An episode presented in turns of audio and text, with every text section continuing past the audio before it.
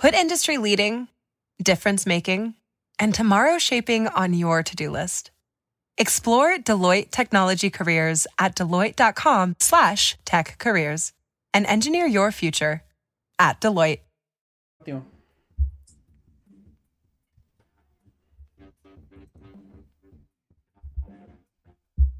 Hola, hola, ¿cómo están? Estamos al aire. Bienvenidos a otro capítulo.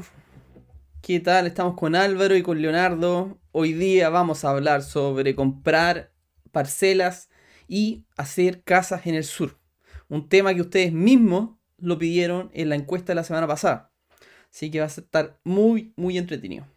Oye, pero antes, antes de, de comenzar, quiero dar las gracias a Susana Cruz y Yvette Gatti, porque son las primeras personas que se hacen miembros del canal. Así que les doy un gran abrazo y les agradezco un montón porque en verdad cuando activé el tema de los, de los miembros jamás pensé que se iba a inscribir alguien y son las primeras personas. Espero que sean muchos más, les agradezco un montón. Oye, otra cosa.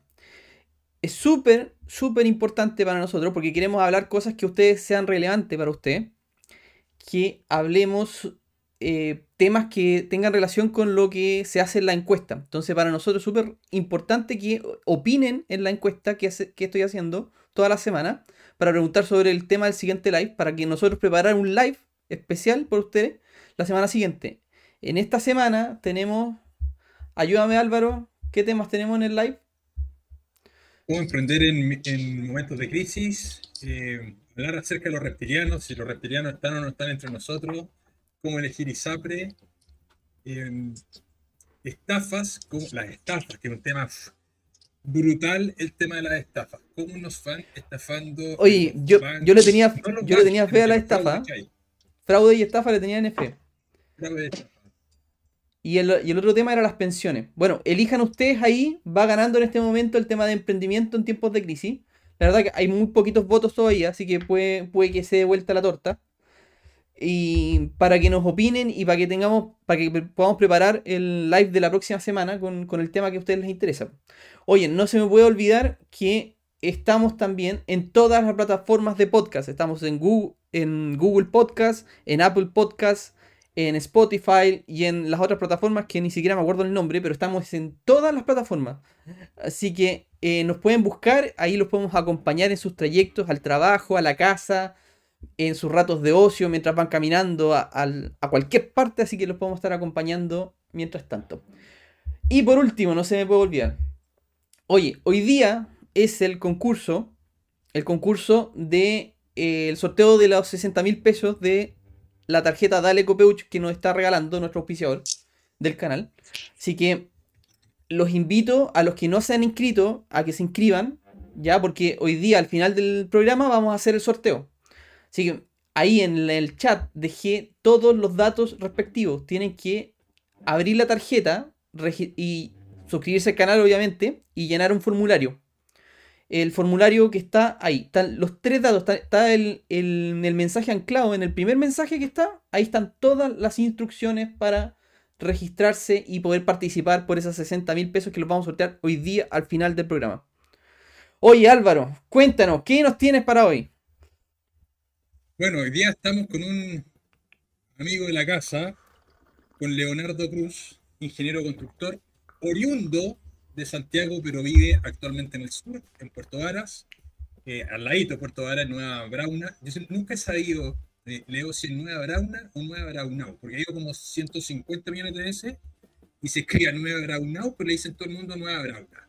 Pero esto está, para que se hagan una idea, en Puerto Varas hacia la costa unos 7, 8 minutos más o menos de Puerto Vara, una cosa así. Un lugar maravilloso, a mí me encanta el sur de Chile, de hecho es la zona donde yo decidí eh, que mi pelo se ponga blanco, compré una parcela no en Nueva Brauna, pero muy cerquita en Frutillar, y, y Leo está allá, y él es constructor, sabe construir casa, y nos va a dar un montón de tips hoy día acerca de cómo hacerlo. Así que, bueno, parte de, parte de aprovechar que hagan muchas preguntas porque yo creo que muchas personas tienen muchas ganas de irse para el sur, eh, pero la decisión de repente no es tan fácil, el irse hacia el sur.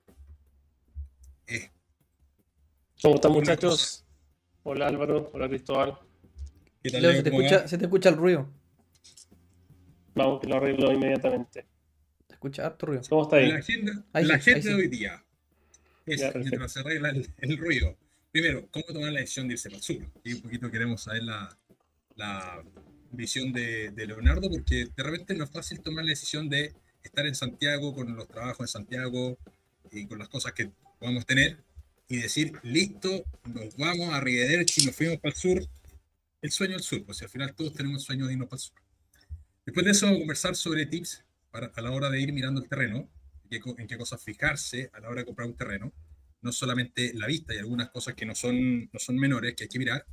Eh, vamos a hablar de temas de financiamiento, ¿ya? O sea, generales de financiamiento, del proceso de compra, de cuáles son las cosas que hay que tener en cuenta a la hora de, eh, por ejemplo, hacer el estudio de títulos. ¿ya? El, financiamiento de una parcela es distinto del financiamiento que puede tener una, un departamento, que es lo que quizás muchos podrían eh, estar más cercanos y por último, el proceso de construcción. Ya no es lo mismo construir en el sur que en el norte. Hay ciertas cosas que son, que son bien distintas. ¿ya? Entonces, lo primero, ¿cómo nos vamos al sur? ¿Cómo fue, Leo, tu experiencia partiendo, partiendo del sur? Pero no, no te adelantís tanto, Álvaro. porque no conoce, nadie conoce al Leo. Cuéntanos, Leo, ¿de dónde, de dónde eres? Pues, ¿Dónde naciste? ¿Qué, qué, qué, haces? ¿Qué, ¿Cómo partió tu vida?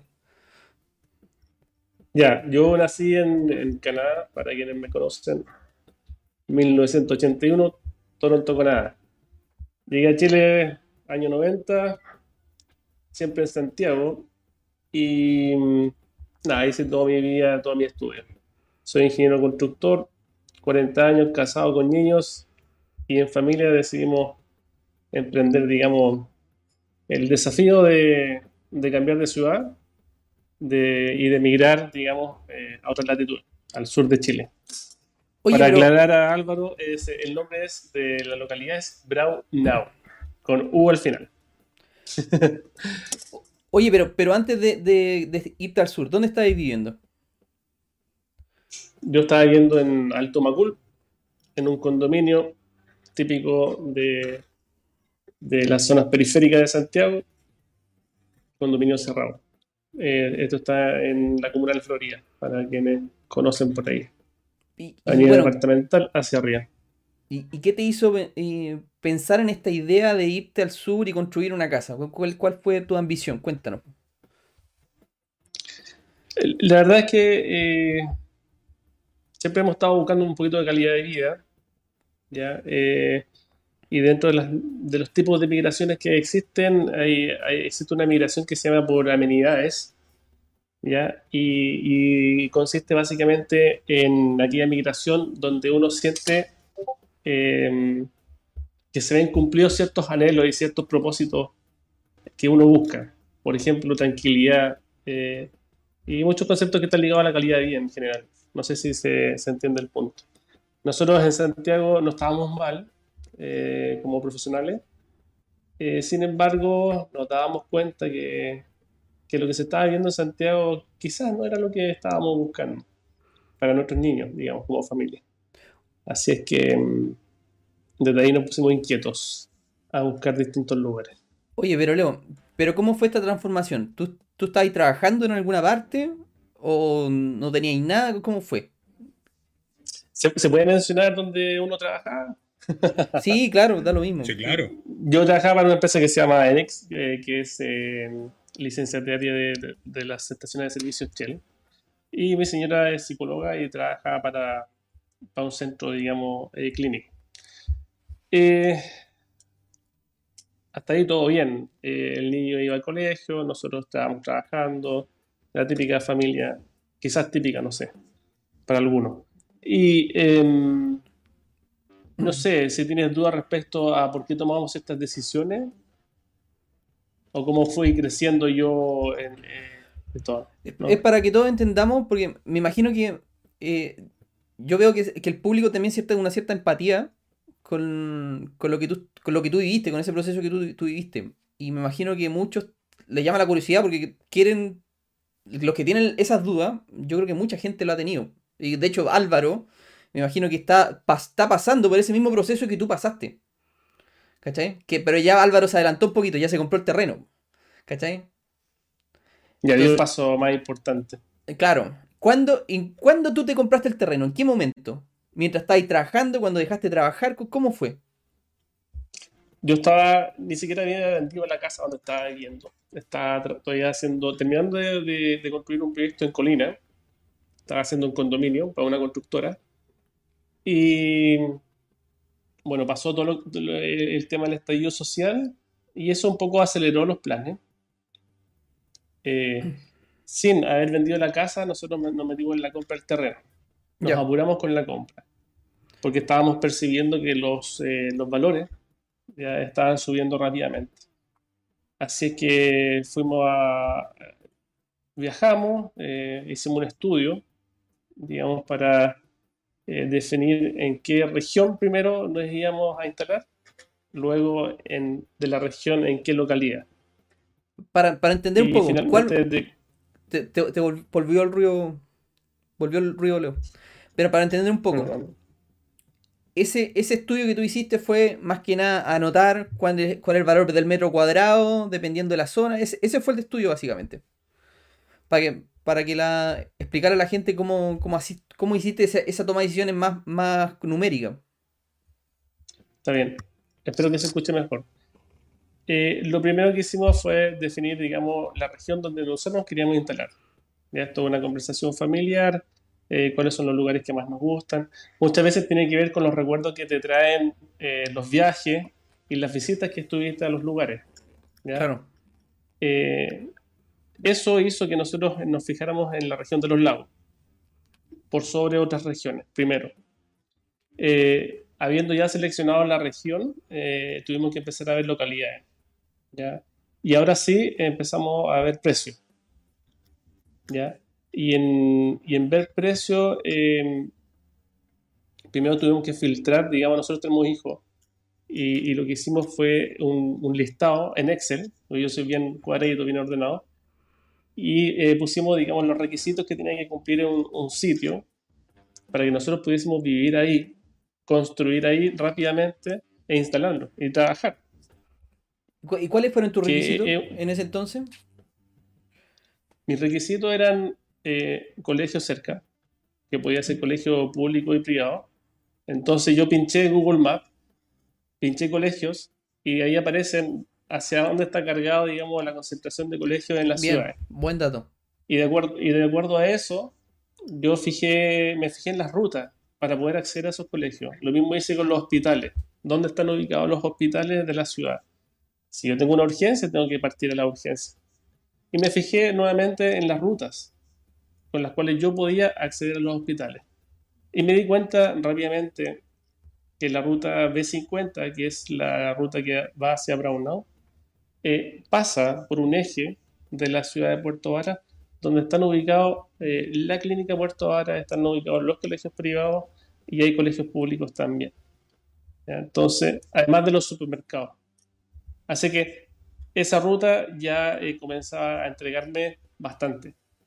Eh, luego, eh, la distancia. Factor distancia, digamos que, que al final del día te va a consumir tiempo. ¿Ya?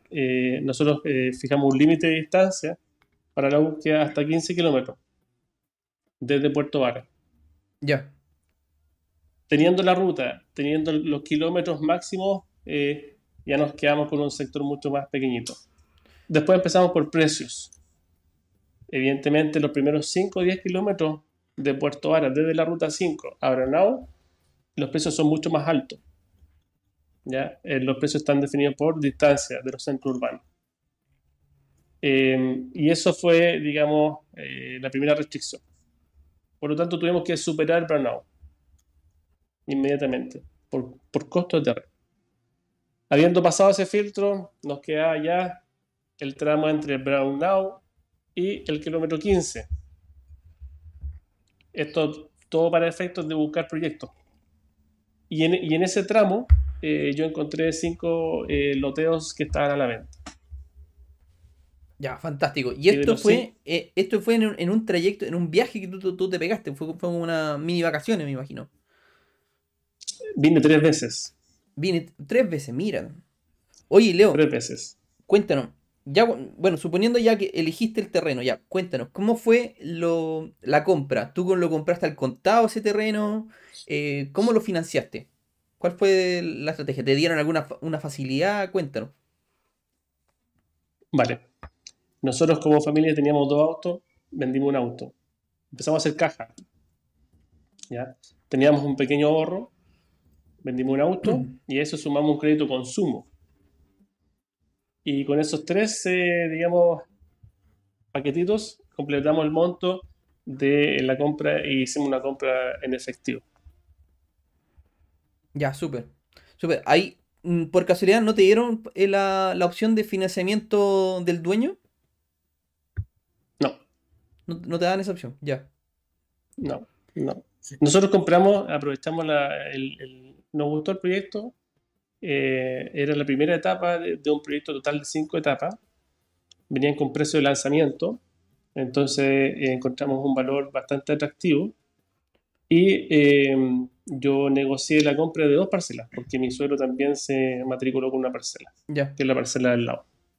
Así que tuvimos ahí una ganancia, además por negociación. Ah, pero te quedaste, o sea, tú tenés dos parcelas en este momento. No, yo me quedé con una, con la mía, mi suegro tiene la otra. Ah, tu, tu suegro tiene la otra. Ya, buena. Sí. Pero la, la compra eh, fueron, digamos, fue simultánea. Así que aprovechamos a negociar el precio de, de venta. Ya, fantástico. Buenísimo. Oye, un dato importante acerca de los terrenos en el sur. Eh, ¿Por qué es tan importante comprar en el sur? Porque, para los que no saben, yo de profesión soy agrónomo y trabajo en una universidad, en una universidad ahí me toca muchísimo participar en seminarios de agricultura, cambio climático, etc. Y hace poquitito, fines del año pasado, estuvimos en un seminario eh, donde se, se mostró las proyecciones, aquí no estamos hablando de la, de la construcción al cambio climático, las proyecciones que existían en Chile respecto al cambio climático. Y todas las regiones de Chile disminuían su PIB, todas, todas. Para lo que no, quienes no sepan lo que es el PIB, es básicamente la cantidad de producción que se realiza en una región. La única región que aumentaba el PIB por efectos del cambio climático es la región de los lagos. ¿Y por qué ocurre eso? Porque simplemente por el efecto del cambio climático que se están concentrando ya las, eh, las lluvias en, en invierno y hay menos lluvia en verano. Sigue lloviendo como diablo en el sur, pero mucho menos que antes. Es que campos ganaderos se están transformando en campos o frutícolas o se están parcelando. Por eso hay tanta parcelación hoy día en el sur. Y la fruticultura tiene muchos mejores retornos, pero infinitamente mejores retornos que los, eh, que los campos ganaderos o lecheros. Entonces, eso es la razón por la cual, en parte en el sur, es la única región en Chile que va a haber aumentado su PIB. Y eso como inversión es tremendamente atractivo. Porque ¿dónde queremos invertir? En una región que se va a mantener pareja, que va a decrecer o que va a ir creciendo, donde va a haber más trabajo y una serie de, mayores beneficios. Entonces, efectos climáticos, el sur es una bomba. Bueno, suponiendo también, va de la mano mucho esto, lo que estamos hablando con el, con el podcast, con el segundo podcast que hicimos, que es sobre los nómadas digitales, porque lógicamente que todas las tendencias de empleo, que a, eh, medida que va pasando el tiempo van a ser remotas. Entonces, tenemos que pensar también de que ya olvidarnos un poco de, de vivir cerca del trabajo, eh, o sea, preocuparnos más que nada de tener una buena calidad de vida y, preocuparnos de las otras cosas, que lo, que habló, lo que hablaste tú, Leo, el tema de estar cerca al colegio, por ejemplo, de estar cerca de un buen hospital, de estar cerca de, alguna, de algún centro, de algún centro de alguna ciudad para poder ir a comprar insumos. Eso, eso tenían que ser los factores importantes. Yo creo que hay que, hay que diferenciar. Te, este estoy escuchando. Pucha, lo siento mucho por creo que ahí puede que mejore. Ya. Em, a ver, hay que diferenciar aquellas compras que se hacen como inversión. Claro, es distinto. Y aquellas, y, aquellas personas que compran para vivir. ¿ya? Los eh, factores que yo tomé en consideración es porque yo pretendía, y estoy acá, vivir inmediatamente en el sur. Pero me imagino que también pensaste que fuera una, una, una compra que fuera rentable también. No, me imagino que hiciste una compra loca solamente pensando en, el buen vivir, ¿o no? No, no, no. Es que los factores que uno analiza te dan la rentabilidad. En cualquier momento yo quiera vender el, terreno, nuevamente el terreno tiene muy buen acceso a colegios, muy buen acceso a hospitales, muy buen acceso a supermercados. Tengo el aeropuerto, digamos, a 20 minutos por una ruta que no es la ruta 5, que es una ruta interior, asfaltada, eh, y eso te da calidad de vida al final del día. Fantástico. O sea, podría ser una, buena inversión invertir en una casa de esa naturaleza. Lógicamente, eh, pensando también en que requiere una gran cantidad de, efectivo, porque las facilidades de obtener crédito para comprar un terreno no, son las mismas de, un crédito hipotecario. Para nada. Para nada. Eh, bueno, existen fines generales que uno puede optar a un crédito hipotecario general para poder comprar un terreno. Eh, yo no lo hice porque sabía que iba a tener que solicitar un fines generales e hipotecar y grabar el terreno para el proceso de construcción. Claro, tu idea, tu idea, tú me habías contado que tu idea era que una vez estuviera construida la casa, hipotecarla. Que eso, eso es fantástico. O sea, mi segunda o tercera o cuarta etapa en todo esto es eh, el proceso de regularización de la casa eh, para que pueda ser tasada y, digamos, si necesito, hipotecarla. Claro. Y ahí te da facilidad para, repetir el, ciclo. Sí, y ojo, eh, quizás me estoy adelantando un, par de puntos hacia adelante, pero em, las personas tienen que tener mucho cuidado donde compran, porque no en todas partes van a poder construir y van a poder regularizar sus casas. ¿Ya? Que hay una serie de, de reglamentos y decretos y normas eh, asociada a la regularización de una, de una vivienda que muchos no conocen y creen que pueden construir en cualquier parte. Pero, pero tú la, parcela que, compraste ahora es para fines habitacionales, me imagino. Eh, sí. Ah, ya, pues entonces estaba, eh, estaba, con el rol habitacional, pero no, era como que te compraste una parcela con, con un rol agrícola. No, no, a ver. Es agrícola. ¿Ya? Existe una, ley que permite las subdivisiones prediales, ¿ya? Eh, o agrícola o rústica, ¿ya? y dentro de esta, la Ley General de Urbanismo y Construcción te permite construir, eh, eh, edificar, digamos, una casa tipo patronal y una casa para inquilinos, digamos, en el efecto de que efectivamente tú vas a hacer, sacar un provecho agrícola del terreno donde estás comprando. ¿Se entiende? Claro. Oye, no sé si tienes otra pregunta, Álvaro. Álvaro, para seguir. Sí, sí, Leo, tú, bueno, yo cuando compré en el sur, una de las cosas que a mí me, llamó mucho la atención y me gustó mucho por lo demás, porque a mí me gusta comprar independiente de, si yo voy a vivir o no, quiero vivir, pero me gusta siempre el lado B. O sea, si el día de mañana tengo por A ese motivo que irme de ahí me gusta, que esa inversión que hice tenga mucha rentabilidad, ¿ya? aunque la vaya a usar. Visión personal. Y una de las cosas que me gustó mucho fue eh, entender, o me dijeron muchas personas, que el aeropuerto va a ser aeropuerto internacional prontamente. El aeropuerto Puerto Montt. No, cuidado. El aeropuerto Puerto Montt, Tepual, es eh, uno de los tres aeropuertos en Chile que tiene una pista extendida que ya puede recibir eh, aviones internacionales o sea, ya tiene la capacidad y lo que se está haciendo en este momento es una ampliación del, terminal, del edificio, porque evidentemente la cantidad de vuelos eh, ha crecido mucho. Pero ya tiene la capacidad. Santiago, Concepción, Puerto Montt. Acuérdense de esos aeropuertos. Y eso es muy relevante, porque que, sea un aeropuerto internacional, primero permite que en el fondo el día de mañana podamos Puerto Montt, Madrid, por ejemplo. Y eso también incrementa el turismo, cosa que también genera una popularidad importante en el, en el Por supuesto, en, la zona. somos el punto de partida de la carretera austral. Tal cual. Y además que un lugar, la región de los lagos, todo lo que rodea Puerto Vara, es un lugar que está, pero rodeado de maravillas naturales increíbles. Así que yo creo que es un lugar con mucha plusvalía. Porque imagino que muchas personas están interesadas en el tema de la inversión en sí de si tendrá, tendrá rentabilidad o no tendrá rentabilidad invertir en el sur. Y yo creo que tiene muchísima rentabilidad invertir en el sur, en mi, visión. Pero estoy 100% seguro de eso. Calidad de vida es increíble y además es un lugar muy turístico. como inversión para quienes están escuchando, eh, es muy buena. Yo eh, no sé si es adecuado hablar de monto o no, pero voy a, voy a hablar de multiplicadores. Lo que yo compré hoy día se multiplicó por dos. Ya, entonces. Eh, el, audio. Eso. Perdón. Ahí sí, ahí sí. Ya, perfecto. Lo que yo, lo que yo compré eh, se multiplicó por dos. Entonces, eso en, en un año. Ahora, en este momento específico estamos ante una especulación gigante, gigante, entonces hay que tener un poquito de cuidado. Eh, de hecho, hoy día tuvimos una muy mala noticia en el diario financiero, donde un ministro ya anunciaba, digamos, eh, la intencionalidad de eh, derogar un decreto de ley para mm, frenar la subdivisión predial. De hecho, hay una pregunta acá que se están preguntando sobre eso. Ya, ¿qué dice? Dice, el ministro Carlos Monte habla de terminar las parcelas de agrado y suspensión por dos o tres años las parcelaciones.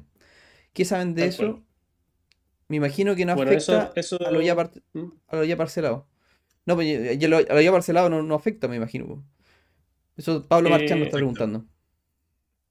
Pablo, Sí, bueno, efectivamente, esa es una noticia que corrió hoy día, salió en el diario financiero, yo la leí, y es así. Eh, ahora, no es un hecho consumado, la ley sí, por lo tanto se, puede seguir eh, ejecutando parcelaciones, pero eh, evidentemente te aclara el punto y el ministro y los políticos van a ir en esa línea y lo están diciendo. ¿ya? Por lo tanto, lo que se espera en los próximos meses antes de que efectivamente eso ocurra es una alza eh, brusca de los precios. Y eh, muchas personas ingresando proyectos al SAC. Claro, de hecho, el origen de esa ley es para. O sea, quieren impedir las parcelaciones porque se están perdiendo. When the global supply chain is strained, one essential transportation network continues to keep the economy connected 24 7. That network is Freight Rail. we're increasing hiring and capacity, all while investing more than $20 billion per year into our network to improve reliability every day. We never stop working to better serve our customers because Freight Rail works. Industry leading, difference making, tomorrow shaping, world changing. These are a few of the adjectives people use to describe the technologies and companies Deloitte works with day in and day out. Join us, and soon those very same adjectives could describe your career too. Explore technology careers at deloitte.com slash tech careers and make an impact on business, technology, and society while engineering your future. At Deloitte. Y esa sí. es, la, es, la, es la razón central, porque en el fondo un agricultor que tiene una rentabilidad en sus cultivos no muy alta, dice, bueno, si vendo este terreno, tengo la utilidad de 100 años de cultivo, mejor vendo hoy día y me ahorro 100 años de trabajo. Entonces, hay mucho terreno grande que se está parcelando por eso. Y eso está generando que suelo agrícola se esté perdiendo, se está transformando suelo, suelo urbano. Ya, más allá de que, de que sigan con el uso de suelo agrícola, se está destinando no a la agricultura. Entonces, lo que querían, y ahí donde estaban la... Eh, ha habido varias, varios temas respecto a esto, es cuál es la cantidad mínima algunos decían que podían ser dos hectáreas los terrenos más chiquititos, otros que sean cuatro hectáreas, porque ya con cuatro hectáreas, básicamente, si, o sea, si tienes un terreno de cuatro hectáreas, estás como semi obligado a producir, ya para mantener en el fondo el. para que el mismo terreno pueda pagar el costo operacional de la, de la, de la parcela, en el fondo. Sí, Oye, yo, veo el, yo veo el problema en otro sentido. Eh, a ver si me puedo extender un, un, un poquito. Dale. Es. Eh, lo que pasa es que todos los sistemas públicos se están viendo estresados con la migración interna. ¿ya? Los colegios no tienen cupos. Los hospitales están saturados. Eh, y la infraestructura vial está saturada eh, por la cantidad de autos nuevos que se han incorporado en la ciudad. ¿ya? Entonces, em, el Estado ¿ya? no tiene una capacidad para poder absorber eso rápidamente.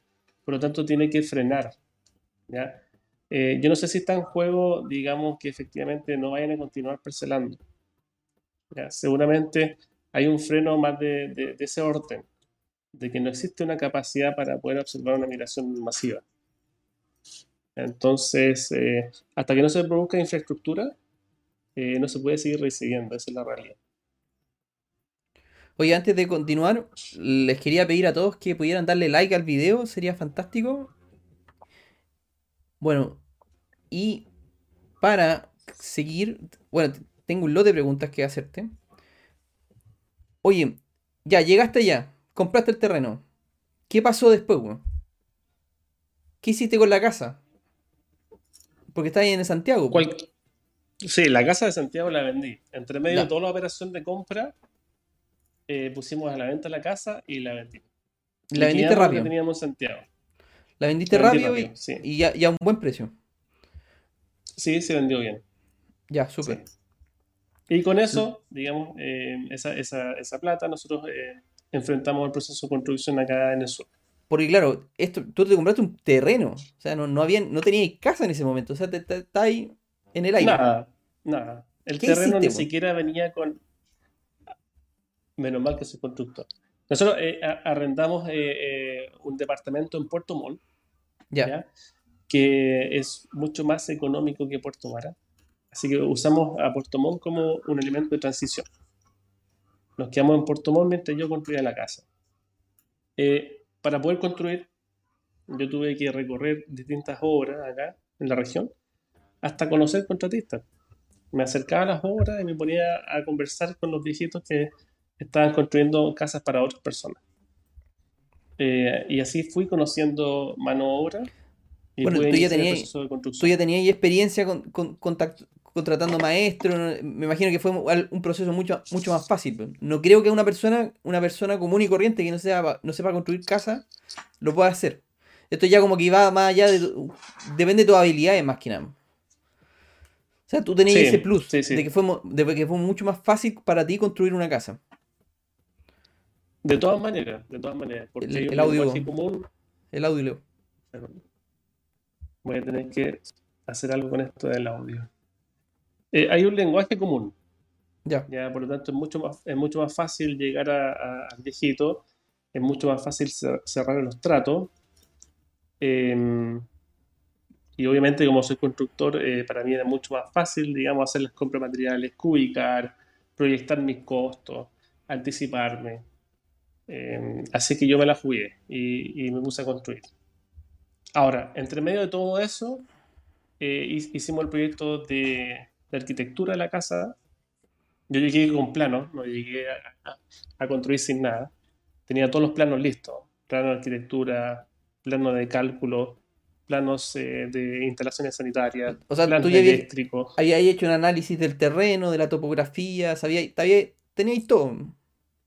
Todo, bien Mateo tenía todos mis planos, tenía mi terreno, conocí gente en el sur, maestros, los contraté, llegué a un acuerdo con ellos y empecé a comprar materiales y a construir. Fantástico.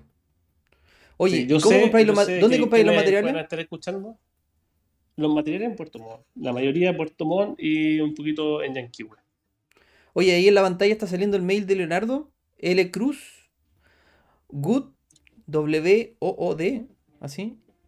¿Lo puedes deletrear tú, Leo, para que te escuche la gente del podcast? Porque, claro, los del podcast no ven pantalla. Pues, ya, muchachos, si alguien tiene algún, alguna consulta o se quiere comunicar conmigo al mail, lcruz, w o o d de dedo arroba gmail.com.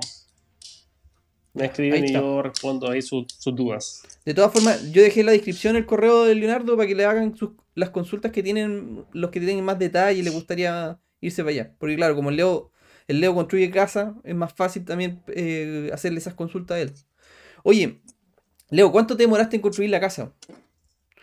Vamos viendo fotos, pues Álvaro. Tenemos las fotos ahí, pues. Las fotos están más o menos. Pero no nos adelantemos a la parte de construcción, que era la parte final. Ah, ya. dale tú, Álvaro. Cómo comprar terreno. Ya, cómo comprar terreno. Algunos, algunos tips generales. Ya, no adelantemos. Dale. Habla tú, ahora. Acá hay una hay una, hay una fotito de un terreno X en el sur. Y si se fijan, hay unos como chupones de pasto. Es una planta que se llama unquillo, que crece en suelos que se anegan. Entonces, por ejemplo, quienes quieran ir a el terreno y de repente ven una parcela que tienen muchos de estos chupones, muchos junquillos, lo más probable que ocurra. ¿Podía apuntarlos, Álvaro? Porque sabéis que no los veo, no, no sé a qué te referís, Se ven esas como mechas piezas de pasto que están al medio. Aquí tenemos otra fotita. Esa ah, planta, la foto no se ve mucho, pero es característica de los suelos que se anegan, ya de suelos que son que se drenan muy poco. Entonces, cuando llueve mucho, aquí estamos viendo que hay varias, varios junquillos en la parte central de la foto. Yo no sé si se ve mi mouse, yo creo que no. No, no sé. No, pero, pero ahí se ven varios junquillos. Entonces, esa parte en ese suelo es un suelo que se va a negar. Entonces, si de repente compramos alguna parcela y nuestro terreno lo vamos a ver y vemos que está lleno de junquillos, ese no sería un buen terreno.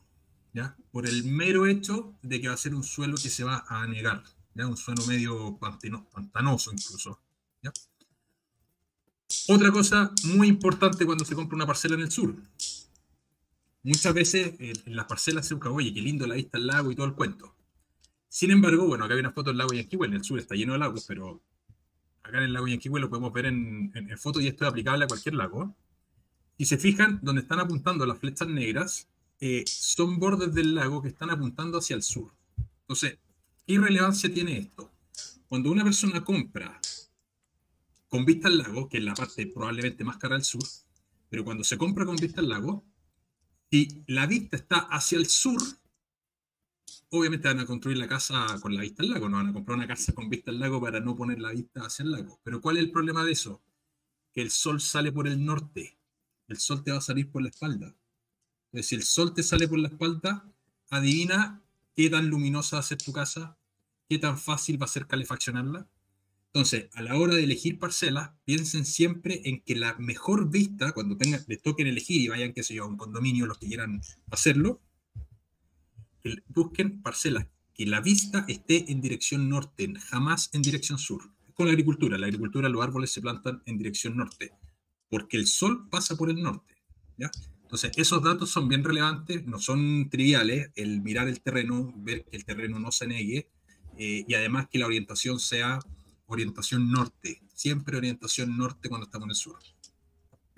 Una opinión al margen. Mucho cuidado eh, con comprar terrenos en las laderas de las montañas, muy cerca de los volcanes, muy cerca de humedales que están con protección. ¿ya? Eh, averigüen muy bien eh, eh, los temas legales, porque eh, la última semana han paralizado parcelaciones por lo mismo. Hay cuatro parcelaciones que pararon en Puerto Vara. Así es, así es. Sí. Lo otro, si es bosque nativo, no se puede votar el bosque nativo. No, salvo que uno cuente con una autorización de CONAF, pero es un permiso especial, digamos, y tiene que haber una mitigación, un plan de mitigación.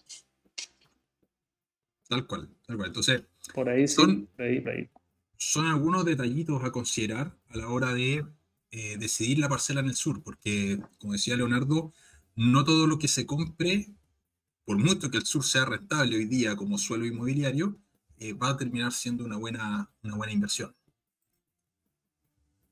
Así es.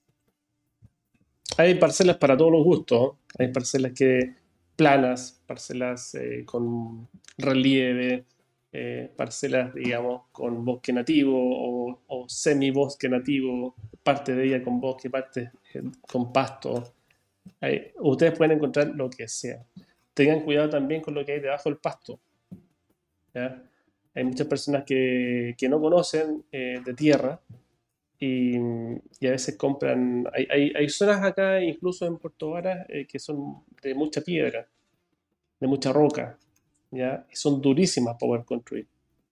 Hay otras zonas que son más, eh, de, tienen una capa vegetal un poco más uniforme, que son los suelos donde efectivamente se hacía agricultura y que hoy día está a la venta. Entonces, tienen que fijarse muy bien en las características del terreno y hacia dónde botan las aguas también.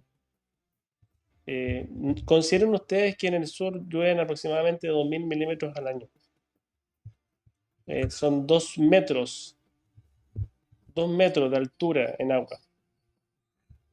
Como referencia, en Santiago están lloviendo 80 milímetros, 100 milímetros, para que se hagan una, una noción de magnitud.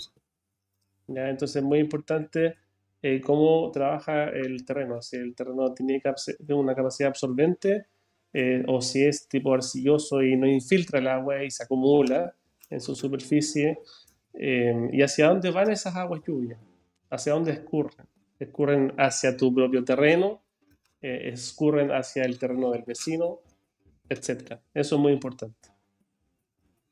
Sí, aquí tengo una pregunta, tengo, bueno, varias preguntas, pero me voy a adelantar con una, eh, que Carlos pregunta, ¿qué significa orientación norte o sur?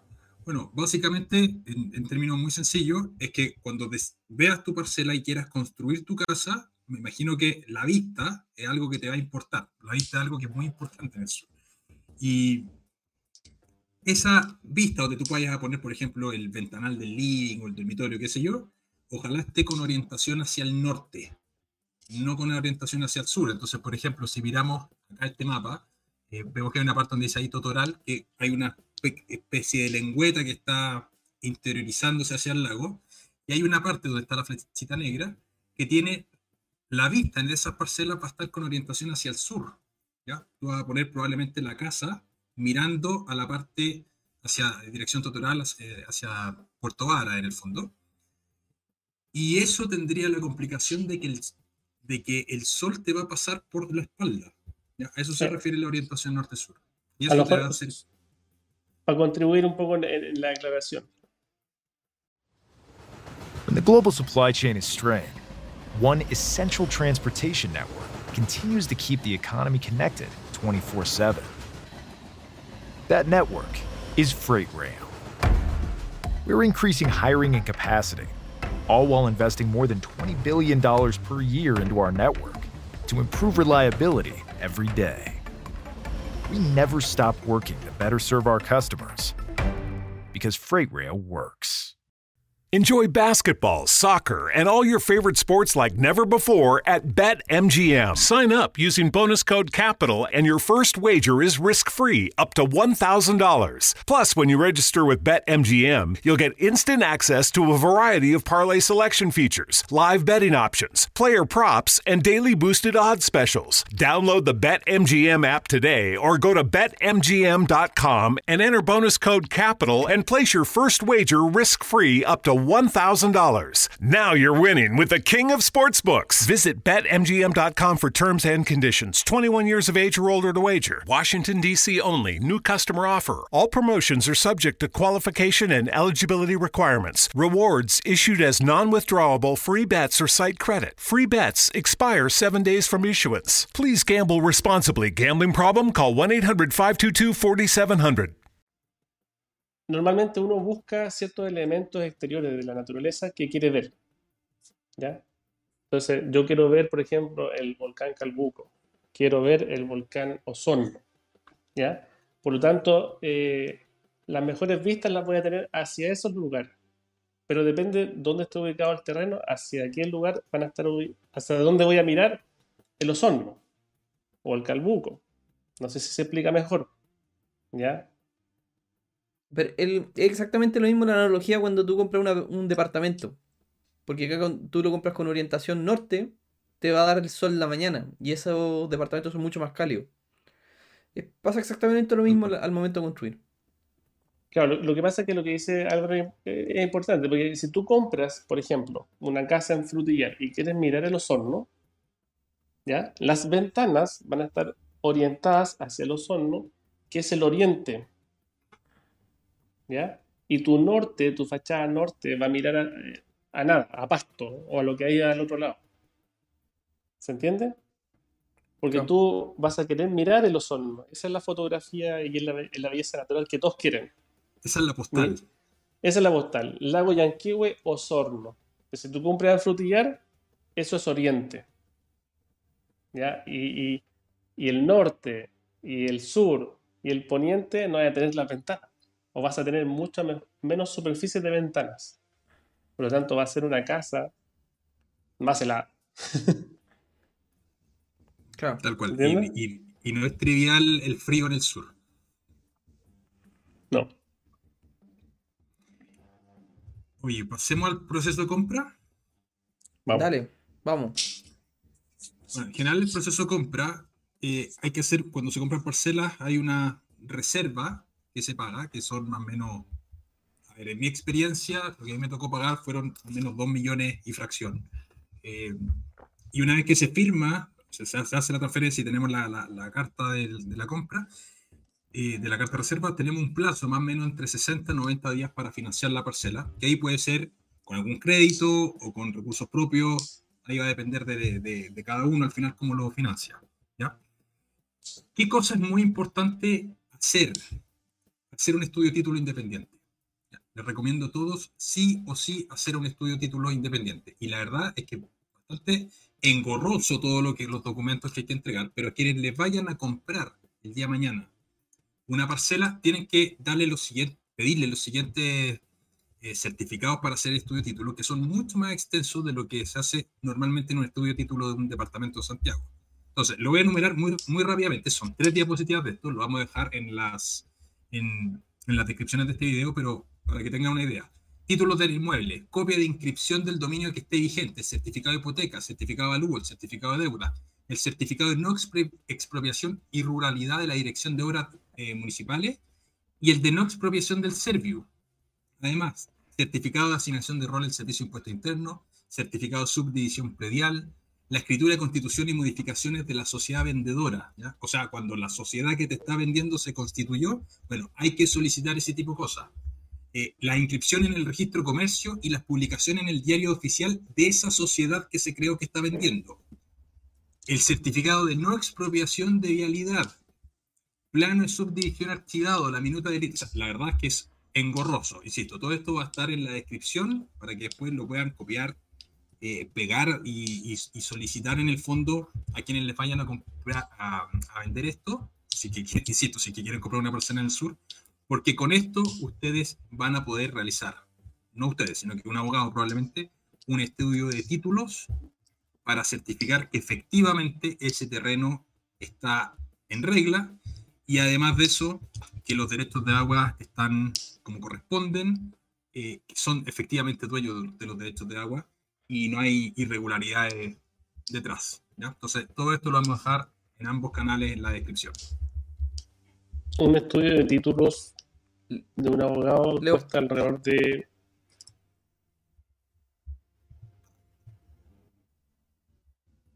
Ahí sí, ahí sí. Ya. sí. Un estudio de título, para que tengan una referencia, cuesta alrededor de 150 mil a 200 mil pesos. Los honorarios del abogado. Para que lo anoten por ahí dentro de todas sus cuentas. A pagar. Tal cual. Tal cual, pero es muy importante hacer el estudio de título en, en, en los terrenos. Hay una, hay una cuestión que a mí me, me pasó. Esto es eh, realidad pura. Yo presenté el expediente municipal del proyecto para regularizar mi casa.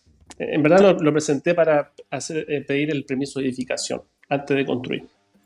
Eh, y eh, salió con unas observaciones. ¿ya? La observación más importante eh, era que la, el camino que daba el, acceso a, a, la parcelación donde se emplaza la parcela que compré, conecta con una ruta de vialidad. ¿Ya? Y esa conexión tiene que estar regularizada con un proyecto de vialidad. ¿Qué es lo que estoy tratando de decir? Que mientras no se presente un proyecto de vialidad no se apruebe, no se ejecute, no se recepcione, ninguna edificación que se haga al interior de la parcelación va a tener ni permiso de edificación ni recepción. Así que mucho cuidado, la municipalidad está muy exigente. Lo, los puntos que se mencionan acá es para la compra de una parcela. ¿Ya? Lo que no, no te dice que efectivamente en esa parcela tú vas a poder edificar y poder regularizar tu casa porque la municipalidad va a solicitar otros, otros elementos más, y entre ellos los accesos. Así que, cuidado. Pongo, dejo el punto dando vuelta. No, muy importante, muy importante esos datos. La, la idea es que a todos les puede ir bien comprando parcelas en el sur. Por supuesto. respecto, aquí hay algunas preguntas respecto a financiamiento. Te quiero que dejemos al final las preguntitas. Proceso de compra. Bueno, aquí lamentablemente, no sé por qué razón, eh, las fotos me salen, yo por lo menos las veo muy claritas. Y cuando se armó la presentación, las fotos salían bien, pero aquí salen como una especie de transparente. No sé si ustedes la ven bien, yo la veo medio transparente. Sí, se, ve súper mal. ¿Y no tenéis cómo bajar eso? No, la, veo muy bien. no. ¿Y si sacáis la presentación y, y mostráis solo la foto? Vamos a ver si podemos hacer eso. Pero ¿cómo es el proceso de construcción de casa? ¿Qué cosa, Leo, mientras trato de arreglar eso, tú sugieres para construir casas? ¿Cuál es el tipo de casa que mejor se adapta al sur? Eh, casas prefabricadas, casas tecnofast, casas de construcción sólida. ¿Cuáles en tu experiencia como constructor son las casas que, mejor se dan? Mira, yo, yo, creo que hoy día la preocupación va muy fuerte, digamos, en la, en la aislación térmica más que la solución eh, constructiva en la materialidad de la casa. Y, en ese sentido, eh, acá en, el sur está con mucha fuerza todavía la madera, las construcciones de casa de madera, y el metalcom también eh, se ha introducido bastante. En cuanto aparte, está toda la albañilería y hormigones que se ve muy poco en la región. La mano obra no está calificada y si es calificada es en carpintería. Así que uno tiene que eh, acomodarse y acomodar el proyecto a esa realidad de los maestros. Yo la casa la hice con estructura de acero y con acero galvanizado, Metalcom, que popularmente se conoce como Metalcom. ¿ya? Eh, pero el énfasis tiene que estar puesto eh, en, en, la aislación térmica. Perfecto. Perfecto. Sí, bueno, allá es fundamental la, la, la aislación térmica. Y en ese sentido, hay casas que están con pilotes y casas con radier. A tu juicio, ¿qué cosa es mejor? Em, ambas pueden funcionar. Primero, eh, tienen que llegar al sello fundación, que es el estrato fundable, el soportante. Yo acá en el sur, lamentablemente, veo muchas construcciones que la hacen sobre carpeta vegetal, penetran el terreno 40 centímetros y creen que eso es suficiente para apoyar una casa. Eh, ¿Ya? Entonces, primera recomendación es que encuentren el sello con un mecánico o con una calicata o con una inspección visual si es que alguien los puede asesorar y ayudar. Eh, de ahí, si se construye con pilote o con fundación corrida o fundación aislada, es, son soluciones constructivas, son todas buenas. ¿ya? Yo te diría, el pilotaje es bueno, los famosos pollos de, hormigón, eh, siempre que el entramado de, la, de, viga eh, también esté debidamente aislada. ¿ya? Eso es fundamental. O sea, si, si, hay algo que se cae mucho acá es la aislación de, de, ese entramado. Yo he visto casas de 100 millones de pesos donde no se aísla el entramado, digamos, horizontal de, de la viga. No. Ya, entonces, eh, mucho cuidado eh, con la aislación. Eh, independientemente del sistema constructivo, eh, todas sirven. Se te, fue el audio. Escucha, voy a tener que comprar un audífono. Ahí estamos. Ahí sí, ya. Eh, yo prefiero como sistema constructivo fundaciones corridas. Yo, particularmente, como constructor. Las calicatas, bueno, de, un metro o no. Para quien no sepa, las calicatas son hoyos que se hacen eh, para en el fondo ver las distintas capas que tiene el suelo. En tu experiencia, Leo, yo las calicatas que conozco son todas más o menos estandarizadas de un metro. ¿Cuál es? O sea, una calicata de un metro estaría bien. Eh, podría llegar a estar bien en el 80% de los casos. Sí. De hecho, mira, el, el, sello fundación de mi casa está entre 80 y un metro 10. Ahí está el horizonte del sello. ¿Ese, es, tu terreno, Leo? Perdona que te interrumpa. Es, eh, ese es el terreno cuando yo lo compré, así estaba. Ya, súper. Así está. Eh, un peladero. Tenía, mm, los delitos estaban marcados por estaca. Y ahí comenzamos a construir. Típico proceso que uno hace un, encintado perimetral para poder eh, trazar los ejes de, la, casa y, se excava con retroexcavadora más o menos esto, ¿cuánto cuesta hacer esta parte? Si queremos partir de poquitito en términos de costo. al valores de hoy, porque me imagino que tenía otro precio hace cuando partiste. Pues fue, ah, que la máquina cuesta 250 mil pesos, el encintado vale 300 y el escarpe vale 150. Eso es muy barato. ¿ya? Eh, es lo primero que uno hace. Uno eh, saca la carpeta vegetal, el pasto, son 10-15 centímetros, se encinta, que es la madera que ustedes ven, tipo tranquera, se marcan los ejes y después viene la retroexcavadora y empieza a hacer su excavación. A la profundidad del sello. Del sello, del sello, grábenselo. ¿ya? chileno súper chileno super porfiado, cree que a 50 centímetros eh, funda y sacaba. Yo he hecho fundaciones de metro 50 con relleno estructural, solo por llegar al sello. ¿Ya? Entonces. Eh, no se olvide, a la profundidad del sello. Sí, no la que uno quiere, ni, la que del bolsillo, porque sobre el sello tú vas a poner todo tu ahorro. Así que cuidado. O sea, mejor gastarse un poquito más de lucas, pero te aseguráis de que quede bien. por supuesto. Por supuesto, mira.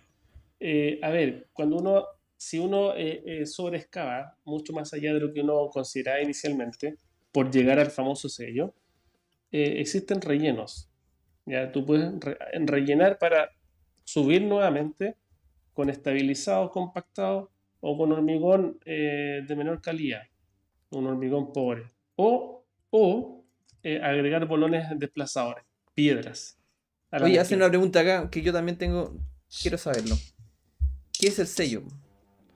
There's never been a better time to find out why BetMGM is the king of sportsbooks. Download the BetMGM app and place a $10 moneyline wager on any NBA playoff game. If either team hits a three pointer in the game, you'll win $200 in free bets. Just use code Champion200 when you make your first bet. Sign up now and discover BetMGM's daily promotions, boosted odds specials, and more. Download the app or go to BetMGM.com and use code Champion200 to win $200 in free free bets if either team hits a three in any NBA playoff game. Visit BetMGM.com for terms and conditions. 21 years of age or older to wager. Virginia only. New customer offer. All promotions are subject to qualification and eligibility requirements. Rewards issued as non withdrawable free bets or site credit. Free bets expire seven days from issuance. Please gamble responsibly. Gambling problem? Call 1 888 532 3500. Mundo donde extraterrestres acechan a los humanos, dos soldados deben esconderse para sobrevivir sin su Old Spice. ¡Cállate! ¡Cállate! Hombre, hueles re feo. ¿Que no te pusiste el nuevo Old Spice Dry Spray con frescura de larga duración? ¡Cállate! ¡Nos van a oír! No puedo. ¡Apestas! ¡Te dije! ¡Se me olvidó el Old Spice! El sello. El sello es un estrato, un horizonte en la Tierra que tiene mejores características mecánicas de resistencia. No, no te pongáis tan técnico porque no, no, muchos no entienden. En, español. En español. ya, en español, en español es la tierrita que tiene más power, que puede soportar mejor la casa. Ya, lo que se ve más cafecito, ese café oscuro, es tierra agrícola, tierra vegetal, eh, que no tiene presencia de piedras. Sé que las piedras son súper buenas y sobre todo si son de diferentes tamaños, porque hacen una traba. Eh, traban el, corte. Bueno, no me quiero poner técnico tampoco, ya. Es el, horizonte de tierra que mejor soporta la casa. Ya, súper. ¿Ya? Ahí está, ahí ya, ¿qué, es eso? Es una bodega provisoria, eh, no provisoria, es la bodega de la casa. ¿Ya? Eh, lo primero que uno hace en el sur es tener un espacio donde guardar las cosas para poder construir. Puede ser provisoria o puede ser definitiva. Yo preferí gastar plata y me hice una bodega definitiva. Ya. Se pueden arrendar bodegas también. También, contenedores Un container, podría comprar un container también. Los contenedores están súper caros. Sí. Sí. Oye, otra pregunta acá. ¿El sello lo da un mecánico de suelo? El sello lo da un mecánico de suelo, pero también si uno sabe un poquito, se lo puede, puede hacer una inspección visual. Ya, o sea, en este caso tú lo hiciste. No, no fue necesario contratar a, a un mecánico. Yo lo hice. Ya. Ni un geólogo, ni, un, de otra, ni una otra cosa. Ah, mira, aquí ya está agarrando forma. Bueno, ahí está la casa, ya está bastante avanzada. Es una estructura de acero al carbono que se ve en color rojo. Pilares de acero, vigas de acero y, la y el resto de la estructura es acero galvanizado. Este tipo de materialidad los carpinteros la manejan bien en el sur. También la madera. Esto y la madera es donde mejor se manejan los pies. Ya, entonces. Y no tiene nada malo. Oye, pregunta respecto a los techos. Casa tipo mediterránea, ¿ya? Con el techo planito. ¿Hay problema o no hay problema con el exceso de lluvia que hay allá? ¿Cómo hay que tener No. los- techos en... No, no hay problema, no hay problema. Pero con ciertas audio, audio, Leo. Audio, Leo. Por ahí sí. Ya. Ahí sí. Ahí sí. No hay, no hay problema, Álvaro, ya, pero sí hay que tener ciertas consideraciones. Ya, eh, pendientes mínimas, no sé, del 20%, digamos, una- en el techo, y dividir las aguas para que las salidas de agua no sean solo por un punto. O sea, si yo tengo una cubierta de 100 metros cuadrados, la voy a dividir por lo menos en tres bajadas de agua y lluvia. ¿Ya? Pero se puede hacer. Se puede hacer. Perfecto. Oye, hay hartas dudas por acá. Dale con las preguntas, Álvaro.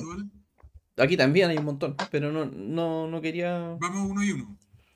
Acá, Manu, ¿qué tal? Pregunta. Dos consultas. ¿Cómo saber si un proyecto incluye empalme eléctrico y derechos de agua? Los derechos de agua están en el- los estudios de título y el empalme eléctrico, el proyecto mismo te debería decir si lo, si lo contempla. Esa información en general está. pero Hay que preguntar simplemente a las personas hasta dónde te dan la, electricidad. Sí, la- lo, que de- denominan urbanizado, ¿ya? Eh, normalmente incluye eh, eh, el proyecto eléctrico, ¿ya? O sea, te dan factibilidad en tu terreno, en la parcela, y incluye agua potable en tu parcela. Los derechos a agua es un tema aparte. Ah, o sea, tú tenés que. Tú no tenés pozo. Tú tenés una cañería que llega con agua. Yo tengo una matriz que llega en una de las esquinas de la parcela, donde yo instalé un medidor y desde ahí hacia adentro yo hago la instalación eléctrica, eh, perdón, de agua. O sea, te cobran el agua. Tien- Tienes, te llega una cuenta del agua todos los meses. Sí, cuando se constituye la administración, el día de hoy, cero. No pago agua. Ya. Porque esto está recién comenzando. Pero porque la administración decidió que no, todavía no le va a cobrar a 3, 4 casas que, están, digamos, usando el agua. Oye, eh, acá hace- hacen una consulta también relacionada con el tema del techo, para no. por- porque no, no quiero perder el hilo. Que claro, Pablo dice que hay que tener ojo con el techo por el tema de la nieve. ¿Qué tan, ¿Cómo es eso, Leo? La nieve es un factor de diseño, ¿ya? Eh, que uno considera como carga. Ya. ¿ya?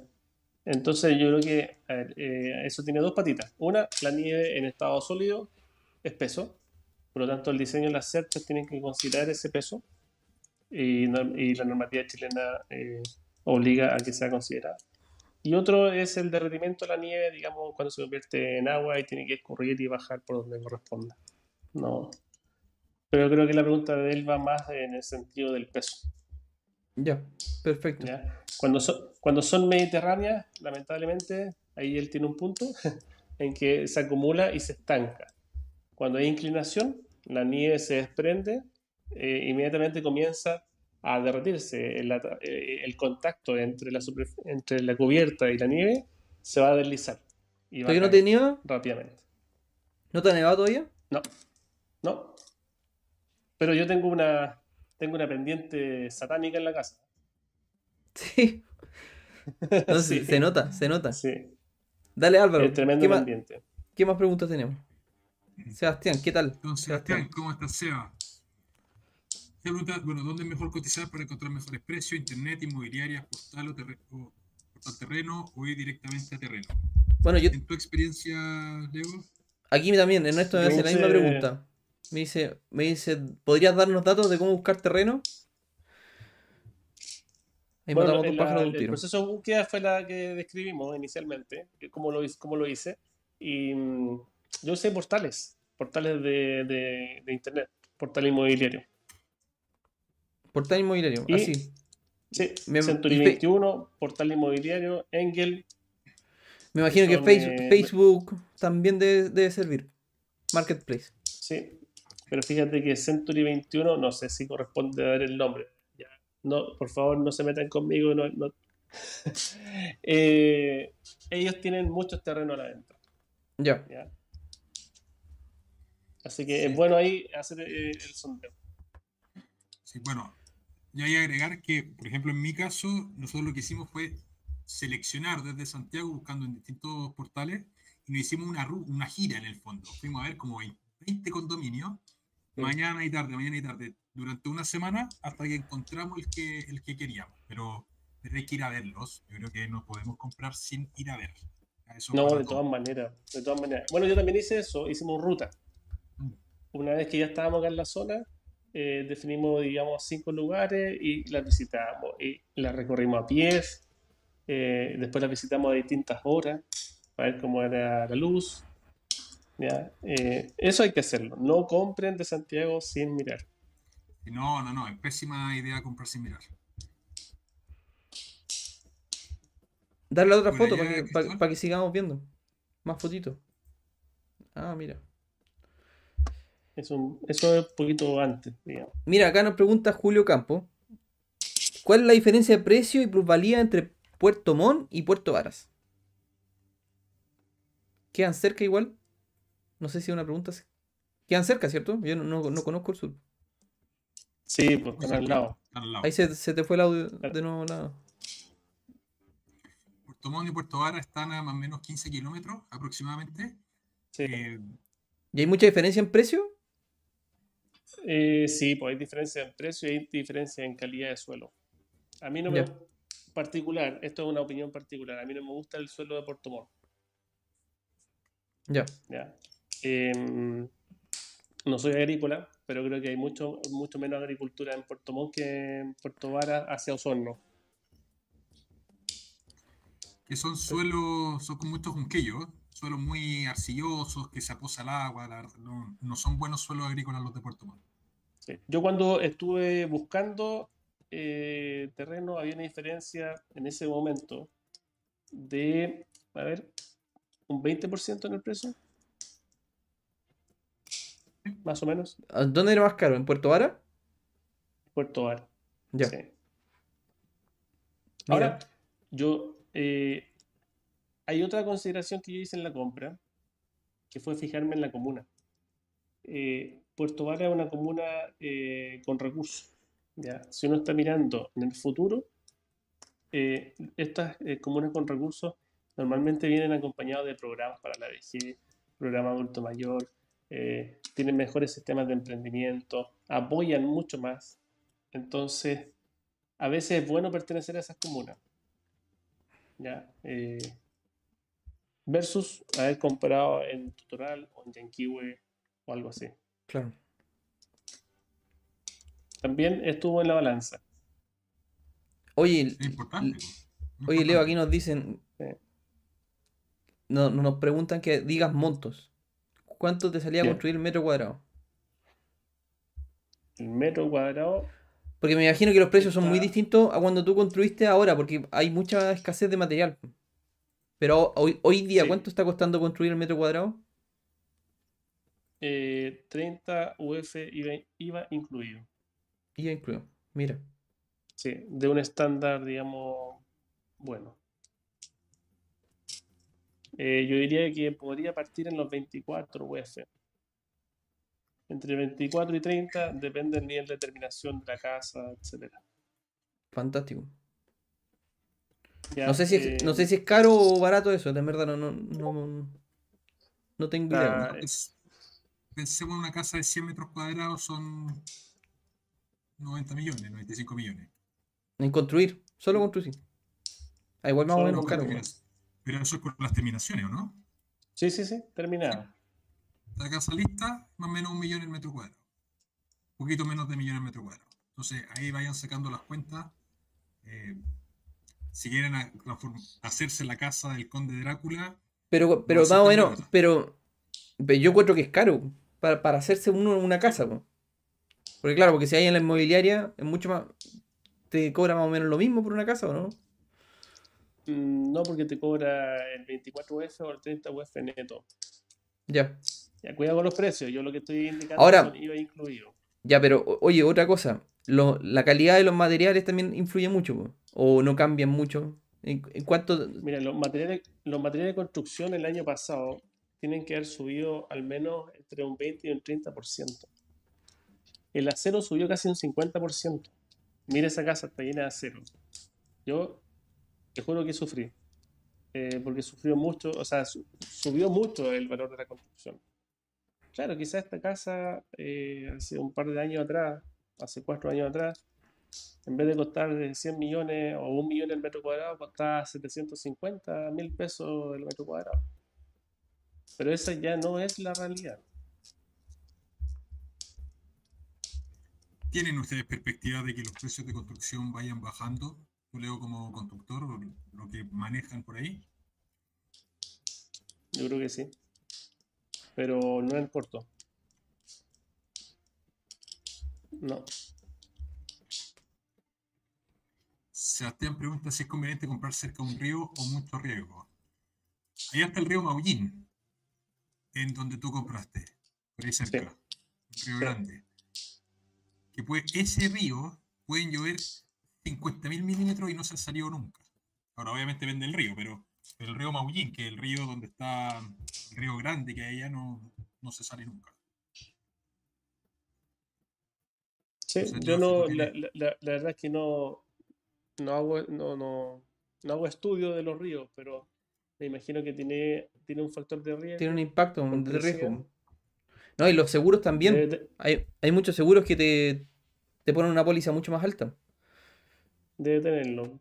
Pero Sí. también depende de la característica del terreno que esté a borde del río. porque- una cosa es que uno puede tener un terreno que está a 15 eh, metros de altura respecto al río y, También. y seguramente no vaya a tener problemas, pero si tenía un terreno que está al mismo nivel del río, probablemente tengas problemas ante una crecida. Entonces, Oye, eh, eh, Álvaro, cámbiate la foto. Va a estar viendo más fotos. ¿O no hay más fotos? Estas son las que puede, son las que puede pasar ahora. Ah, da- ponele más fotos pues, mientras contestamos más preguntas. Oye, bueno, Lago, Lago Yankee para que Oigan, chicos, ha- vayan haciendo sus preguntas, vayan, vayan dándole like también al- al- a la transmisión. Se agradecería un montón. Sí, pero la idea es que contestar preguntas en este ratito que nos van quedando.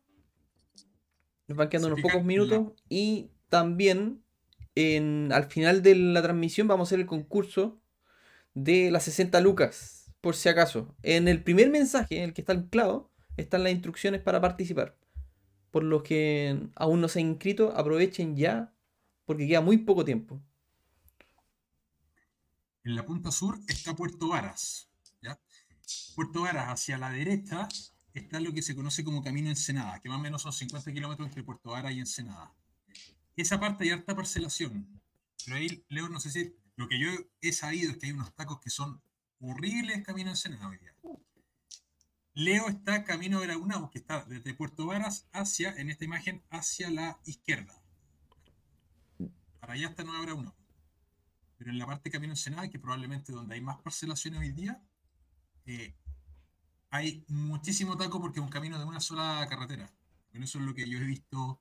No sé si hay planes que tú manejes, Leo, de construcciones internas de caminos, pero por el momento, Puerto Varas está con unos tacos grandes. eh, Por sí, el lado de sí. Ensenada, por el ¿Se- lado Se de se escucha, se escucha bien? se, se escucha mal. Ya, voy, voy. Hoy tenía, hay una pregunta que no, no la respondimos, Ahí sí. Álvaro. Ahí sí. Para que la, la- Ahí sí, ahí sí. la leamos después. La pregunta de Sebastián. Sí. eh, mi opinión es que no corresponde. ¿Qué cosa no, corresponde? Eh, la venta de terrenos en, en lugares con conservación en la Patagonia. Ah, yo, yo no tengo idea.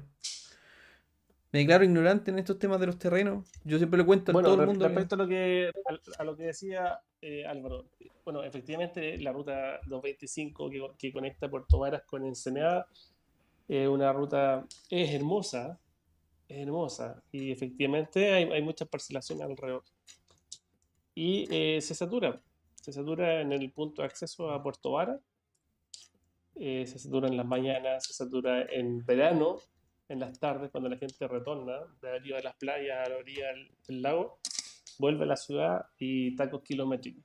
Así que es súper incómodo. Hablan, hay muchos que hablan sobre un proyecto de una ruta que va en paralelo, ¿ya? Eh, un poquito más arriba, eh, pero al día de hoy no, no hay nada con certeza ahí. pero, pero Leo, ese nivel de taco eh, comparado con Santiago a esa magnitud? Porque yo, yo, me quejo acá de los tacos, pero los, son tacos de 5 minutos, 10 minutos máximo. No, no, no. Eh, comparado a nivel Santiago, una hora. Una hora, ya. Lo que está camino entre Puerto Bar y Ensenada es grande el taco. Mira. De hecho, nosotros, eh, si no buscamos en ese sector, fue por eso.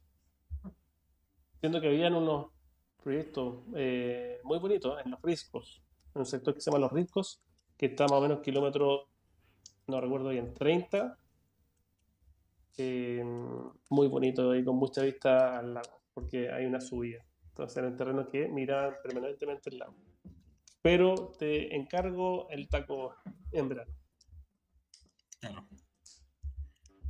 Mira, Pablo nos hace acá una pregunta. Diferencia entre casa y cabaña. Yo creo que es lo mismo, ¿no? Para mí es lo mismo, ¿no? Son, eh, es, un juego, es un juego de palabras. ¿no? Juego de palabras, ¿cierto? La casa es un juego de palabras. Sí. Cabaña normalmente se denomina cabaña a una casa con,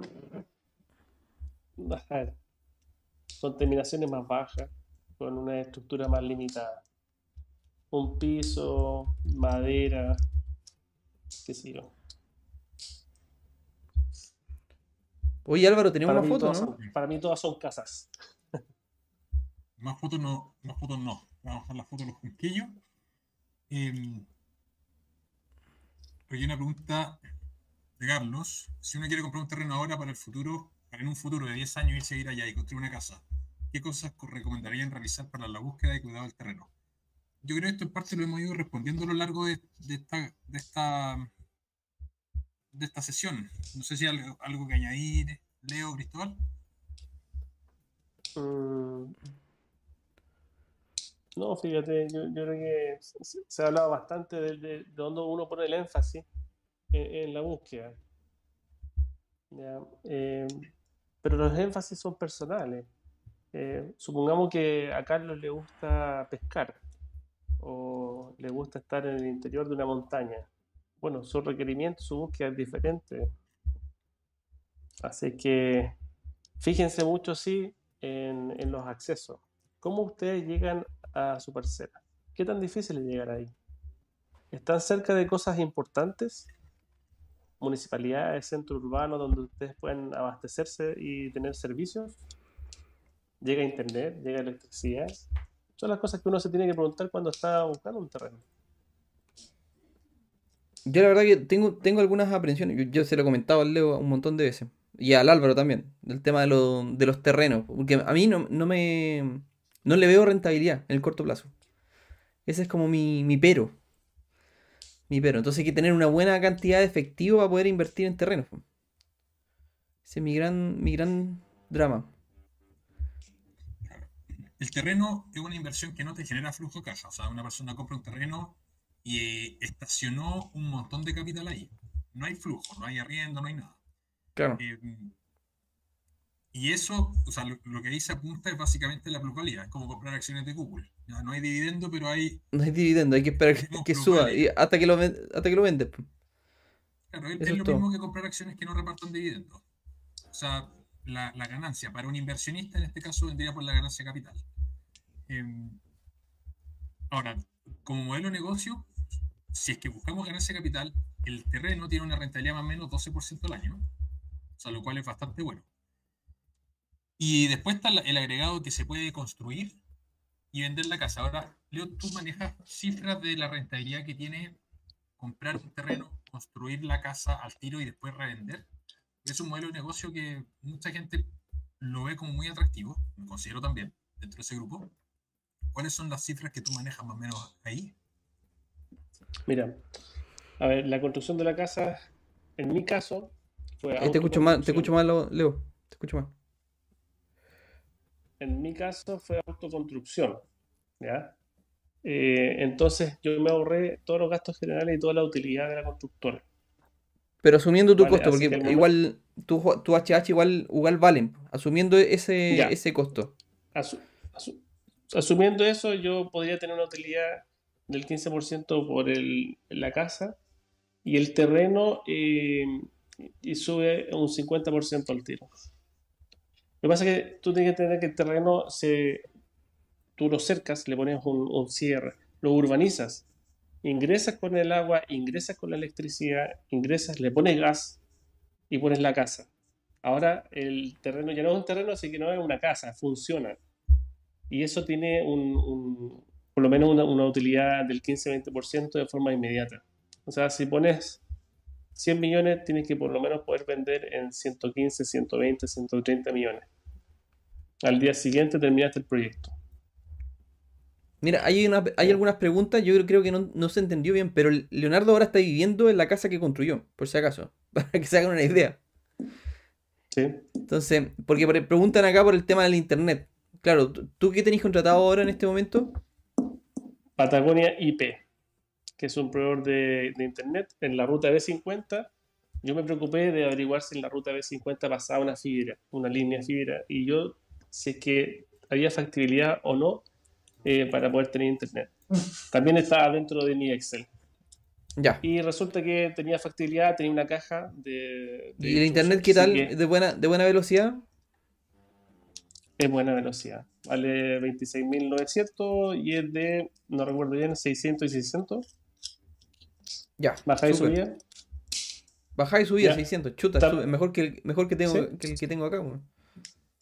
Eh, también tengo un modem, eh, modem router, que lo uso con SIM, porque se me ha caído el internet cuando hay vientos ráfagas de 100 km por hora. Ah, mira. Eh, se cae el servicio, a veces. Me pasó una vez, así que me compré un modem y tengo internet con algún operador.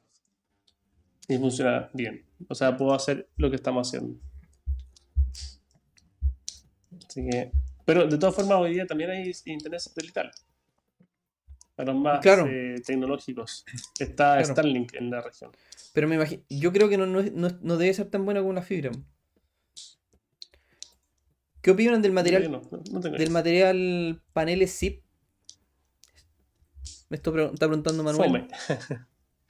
Eh, opino que es fome. Es bueno si ya, el panel zip es una solución constructiva que viene con dos eh, son dos placas de OSB que tienen un alma eh, de Isla Pol de alta densidad y están pegados como un sándwich. Entonces es un elemento que viene con, incorporado a la aislación térmica. Em, pero puede ser, y aquí les dejo el dato, que a lo mejor esa aislación térmica sigue siendo insuficiente para la zona. Y tienen que aumentar el espesor. Recuerden ustedes que la, la aislación térmica es masa, ¿ya? es espesor. Es bueno, es bueno. Eh, el arquitecto yo creo que no, no les interesa mucho porque restringe mucho el diseño. Sebastián pregunta, y acá hay varias preguntas que son similares, así que vamos a hacer solamente estas, pero son similares. ¿Conviene comprar casas prefabricadas en cuanto a costos? ¿O es mejor construir? Chuta, lo de mejor es, opinión personal. ¿Qué es mejor para uno? Eh, si el análisis es solo costo y tú buscas eh, la casa más barata, puede que sí sea una opción para ti, una prefabricación. ¿ya? Eh, sin embargo, si tú buscas un valor agregado en la arquitectura o un valor agregado en la incorporación de sistemas nuevos de, de clima, por ejemplo, eh, quizás eh, la estandarización no te dé eso, no te lo entregue. Y tengas que ir por la construcción a través de una constructora o con profesionales. ¿Ya? Depende todo, depende de lo que uno quiera. En un mundo donde extraterrestres acechan a los humanos, dos soldados deben esconderse para sobrevivir sin su Old Spice. ¡Cállate! ¡Cállate! Hombre, hueles re feo. ¿Que no te pusiste el nuevo Old Spice Dry Spray con frescura de larga duración? ¡Cállate! ¡Nos van a oír! No puedo. ¡Apestas! ¡Te dije! ¡Se me olvidó el Old Spice! Whatever your wellness goals may be, Whole Foods Market can help you reach them.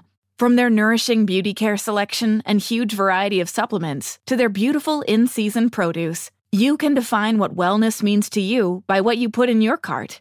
With so many local and seasonal finds, you can discover a new favorite each time you enter the store. Not sure where to start? Ask a team member for help and see what they recommend. Maybe you'll find a hidden gem you want to pass along too. Be healthy, be happy, be whole at Whole Foods Market. Oye, acá hay una pregunta que me gustó mucho.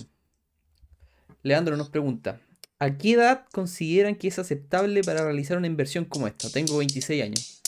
Álvaro, parte tú. Yo Leo, no hagáis ese ruido porque suena muy fuerte. Yo creo que no hay edad para invertir. Mientras antes se empiece a invertir, me parece que es mejor. Ahora, Pero, una inversión en un terreno a los 26 años, personalmente creo que no es la mejor opción por el hecho de que va a ser una inversión que te va anclar mucho capital. Ya vas a inmovilizar mucho capital que podrías utilizar en otros proyectos que te generen flujo de caja.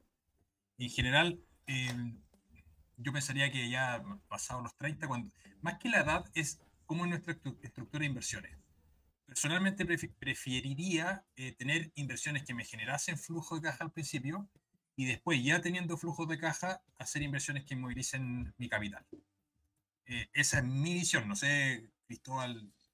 Yo, tam- yo también estoy- concuerdo. De hecho, de hecho mi, mi idea de vida, yo creo que al final, pensar en. No, no veo.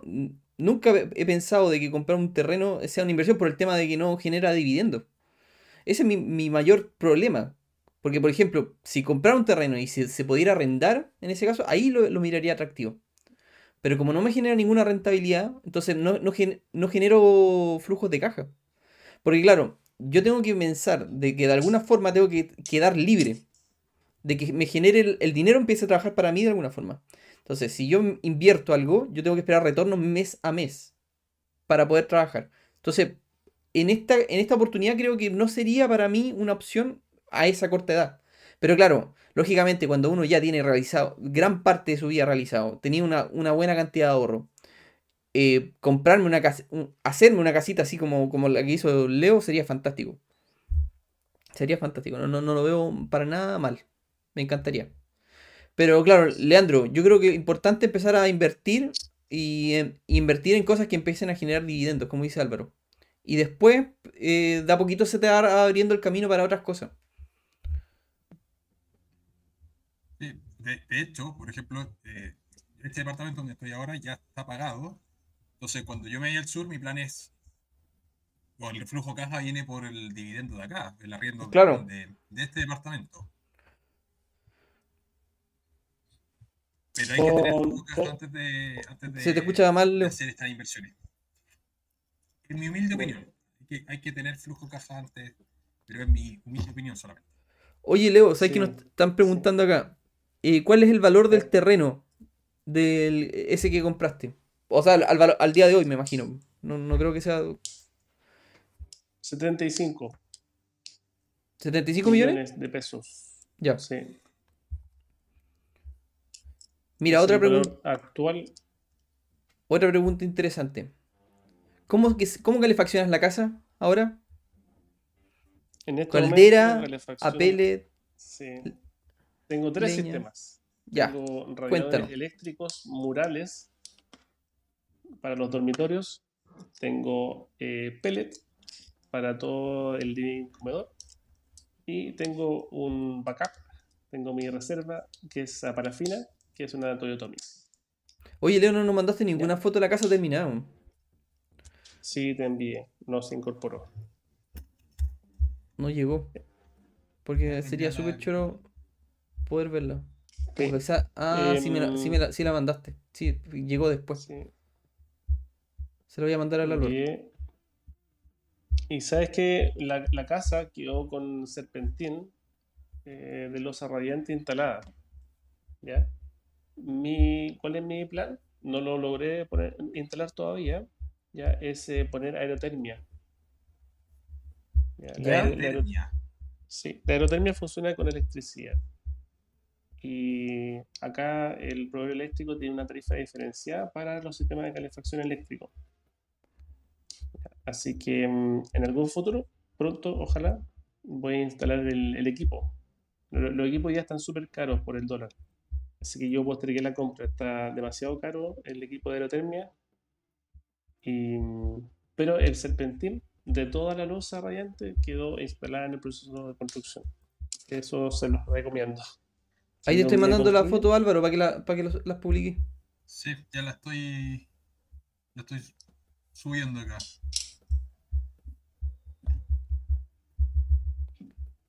Mientras hay la pregunta de. dale nomás con la pregunta. Por favor. no, dale tú, dale tú.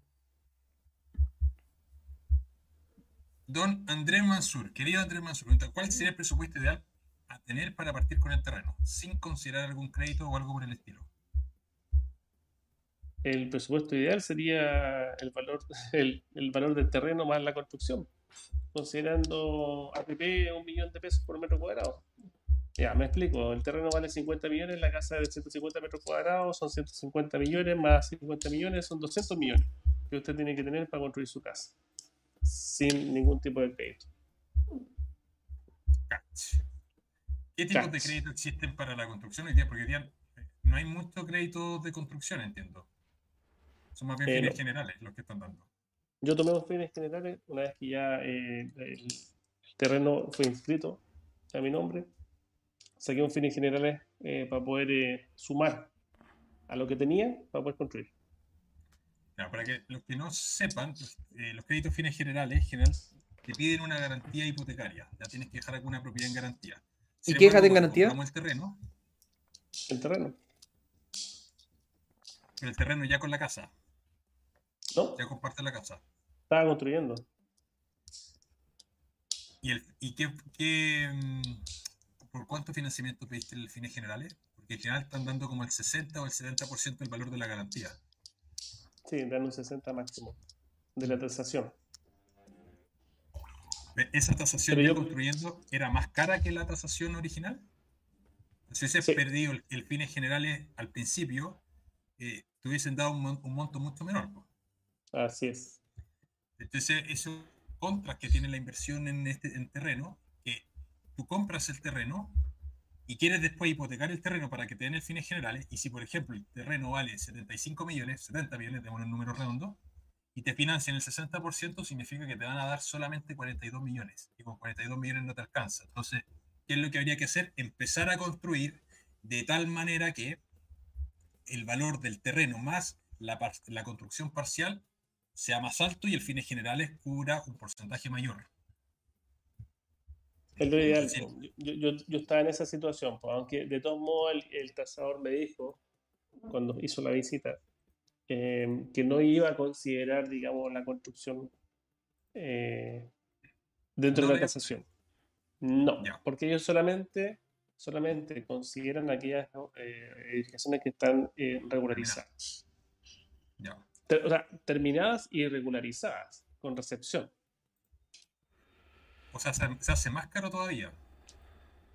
Sí, sí, pero el terreno había subido por otros factores de, precio. Entonces la tasación fue más alta que la compra, mucho más alta que la compra. De todos modos, yo no usé, no usé el 60%, tengo que haber usado como el 30%. Yo simplemente eh, usé lo que necesitaba para poder terminar.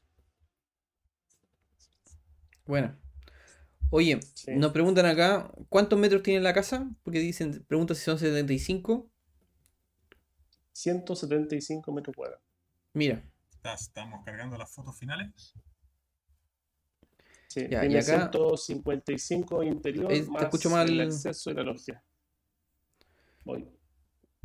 Voy, voy, voy. Ahí voy. ya estamos, Ahora term- sí. ya estamos con las últimas preguntas ya, porque no- nos estamos pasando ya en la hora. Camilo pregunta, su opinión, Leo, eh, comprar cerca de la, o sea, en Chiloé, cerca del puente del Chacao. Ah. Em, Ahí ya está terminada la casa. no, lo- no lo sé. Yo, yo creo que yo creo que sí, ese puente va a tener mucha actividad. Ese puente va a desarrollar, pues, va a desarrollar Ancud y va a desarrollar Puerto Montt. Mucho, mucho. O sea, realmente va a haber un cambio. Por lo tanto, se puede ser un buen negocio. Pero hay que esperar, hay que, esperar que termine el puente. Pese a que a los chilotes no les gustaba mucho el puente, ¿eh? pues decía, van a gastar una cantidad de plata acá en el puente que se necesita en otro tipo de infraestructura, pero en general va, yo creo que va a dar mucha plusvalía a lo que es Chiloé. Oye, Felipe. Felipe nos pregunta acá. ¿Y eso para qué es Álvaro el serpentín de losa? Le pregunta Ah. a Álvaro. Me imagino que te pregunta a ti, Leo. Sí, Sí, sí. Yo, yo mencioné el serpentín en la losa. El serpentín eh, lo que hace es, eh, es una manguera ¿ya? de PEX eh, que está dentro embebido en el hormigón y que lleva agua. Lleva agua caliente que se irradia en el hormigón y se irradia hacia el exterior. O sea, calienta la casa a través con agua caliente. Esa es la pregunta. pendiente, pues, ¿viste? Ahí si, si cae Sí. nieve, la, la nieve. Cuando Oye, otra pregunta acá. pero. ¿Sería bueno invertir en... Y tener, sería buena inversión, Django nos pregunta, tener tres propiedades, arrendar e irse a otro país a vivir, a un país más económico? Bueno, Django, yo creo que no, no, no viste el podcast que hicimos sobre eh, nómadas digitales. Ahí conversamos mucho sobre eso. Y de hecho, es fantástica inversión mientras tengas quien te la administre, porque el- uno de los problemas de tener propiedades es la administración. Sí o sí tienes un, vas a tener problemas, de una cosa u de otra. Entonces necesitas que alguien que te administre las propiedades para que no tengas problemas. Si tienes eso resuelto, fantástico, puedes hacerlo perfectamente. Siempre y cuando tenga una visa permanente va a poder vivir. No, pero uno se de, uno se de nómada, pues. Estáis tres, tres meses por Hay país, visa- No, y hay visas de nómada Ah, digital. y, y claro, y está la visa de nómada digital también. Bueno, lo- a, a propósito, hay muchos jubilados eu- europeos que, que, que están viviendo en hoteles en Asia. Sí, pues se van a- Eso tiene un nombre. Se llama arbitraje geográfico. No, yo conocí mucha gente mientras viajaba. Mientras estaba en Tailandia, conocí un caballero que viajaba solo. A mí me sorprendió. Tenía por lo menos unos, unos 65, 70 años y andaba solo. Yo dije, va. Y hablaba español. Y conversé con él un rato y me contó. Que él Mm. hacía eso todos los años. Se mandaba a cambiar y se, se compraba un ticket eh, que daba la vuelta al mundo. Entonces se iba, se iba país por país hasta llegar a, a su país de vuelta. Y todos los años hacía esa, esa ruta. Se demoraba como tres meses. Ahora la recomendación entonces es que no se case no tenga hijos. ah, Cuidado. No, pues estaba, estaba viudo ya, pues. Entonces ya. Te digo el amigo que pregunta. Ah, claro. No, no, pero, pero tenéis que tener una pareja que te apañe también, pues. Bueno, y eso, sa- esa, eso tiene caducación hasta que tenéis hijos, pues. Tenéis hijos y no podéis seguir viajando, pues, se acabó. Porque los colegios es un tema. Sí. Oye, preguntan acá, Gerardo, ¿qué tal Gerardo? ¿Esas placas de madera de las fotos aíslan bien? ¿O hay que poner algo entre las placas y placas? Me imagino que tiene una aislación. Yo, yo, yo sé que existe como una. como un algodón que, que se pone entre medio, ¿no? Esta casa, eh, a ver, eh, tiene USB, la estructura, eh, poliuretano proyectado, eh, lana, lana de vidrio, placa, después tiene doble volcanita y por fuera tiene una cámara de aire y tiene el siding que es el recubrimiento de la casa. Entonces, es una cosa así ancha con mucha aislación. Y funciona. Funciona sin problema. No es nada del otro mundo. Esto es una constru- construcción típica en Chile. Mira, Pau. Ah, bueno, dale, dale, dale tú. Andrés pregunta, eh, bueno, ¿qué tal sería invertir en un terreno en Nueva Braunau? Y una pregunta directa, ¿cuál es tu opinión, Leo, de invertir en Nueva Braunau? Está viendo algunos algunos terrenos que salían alrededor de 38 millones. ¿Eso es barato o caro en relación a Nueva Braunau? Eh, no sé de qué kilómetro estaba hablando, o sea, qué tan cerca de Braunau, pero eh, parece barato. Hoy día parece barato, para los precios que digamos a lo que se está vendiendo. Habría que ver de qué se trata. Paulo, acá no- está- cuesta, cuesta encontrar terrenos, digamos, menos de 35 millones de pesos. Pablo pregunta algo que yo no tengo idea, así que se lo hago a usted. ¿Saben cómo es el proceso de comprar en un grupo? En una inmobiliaria me comentaron que podían realizarlo, pero no profundicé porque se cayeron mis socios por la compra. Paños de 3,04 hectáreas. Me- bueno, tú, tú hiciste una compra en grupo técnicamente, compraste dos terrenos. Sí, pero no. Se te escucha mal. Pero el- Yo yo creo que la pregunta ahora sí, ahora sí. Ahí sí, ahí Sí, ahí sí, sí. Leo. Ya. No, se te escucha mal. ¿qué otra cosa. A ver, un momento. Creo que. em, No sé, no sé si está bien hecha la, la pregunta. Pero uno puede hacer sociedades para comprar. Y uno puede hacer escrituras con otras personas. Claro, yo creo que la, la pregunta podrá ser que apunta al hecho de comprar algún paño, independiente del tamaño, en el, el caso él pone 3,4 hectáreas, pero comprar un paño grande y subdividir, ¿podrá ser esa la pregunta? Porque eso es algo que hay muchos inversionistas que buscan en el sur, comprar terreno grandote y hacer un proyecto inmobiliario subdi- subdividiendo y después defendiendo las parcelas. Y en ese sentido los números son bastante buenos. Es un negocio que es muy rentable. No obstante, hay que ver si es que efectivamente se van a poder seguir subdividiendo en el futuro. O sea, par- partir por esa restricción. Y segundo, los montos son no son montos menores. Y en general No, lo que convendría sería comprar terrenos agrícolas que no tengan ningún tipo de, eh, de construcción de camino ni, nada ni nada, sino que tú compras el terreno que está virgen prácticamente, ya con los rezagos de la agricultura, y después tienes que empezar a construir los caminos, eh, instalar conexiones por dentro, requiere un, requiere un capital de trabajo no menor ese negocio. Es un negocio que es caro hacer, pero que es muy rentable, pero, pero tiene una barrera de entrada muy alta, y el capital inicial. El formato hoy día de las inmobiliarias eh, es, por ejemplo, cuando hacen parcelaciones de, de hasta 79 o 75, 80 o no sé, parcelas, hacen una venta en blanco, ¿ya? Levantan, levantan capital ¿ya? con las promesas, eh, después empiezan eh, con los, qué sé yo, con el pago del 50% antes de escriturar, y con eso comienzan a hacer los proyectos de urbanización. Entonces se tratan de autofinanciarse a través de la venta ¿ya? y no con capital propio. Entonces, eh, hacerlo de otro modo yo creo que hoy día no es negocio. Y vamos a ver, como dice Álvaro, qué es lo que pasa, digamos, pronto con, con el tema de las restricciones que están poniendo desde el gobierno. Mira, hay, hay otras preguntas que son más técnicas. Yo creo que lo mejor es que te las hagan a ti directamente a tu correo, porque, porque están preguntando sobre los materiales de construcción. ¿Ya? Oye, yo, yo creo que Ningún problema. se acabaron las preguntas, así que vamos a hacer el concurso ahora.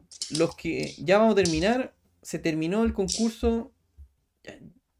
Tenemos acá, tengo que descargar ahora el Excel. Tengo 100 personas supuestamente inscritas. Bastantes personas inscritas, bastante.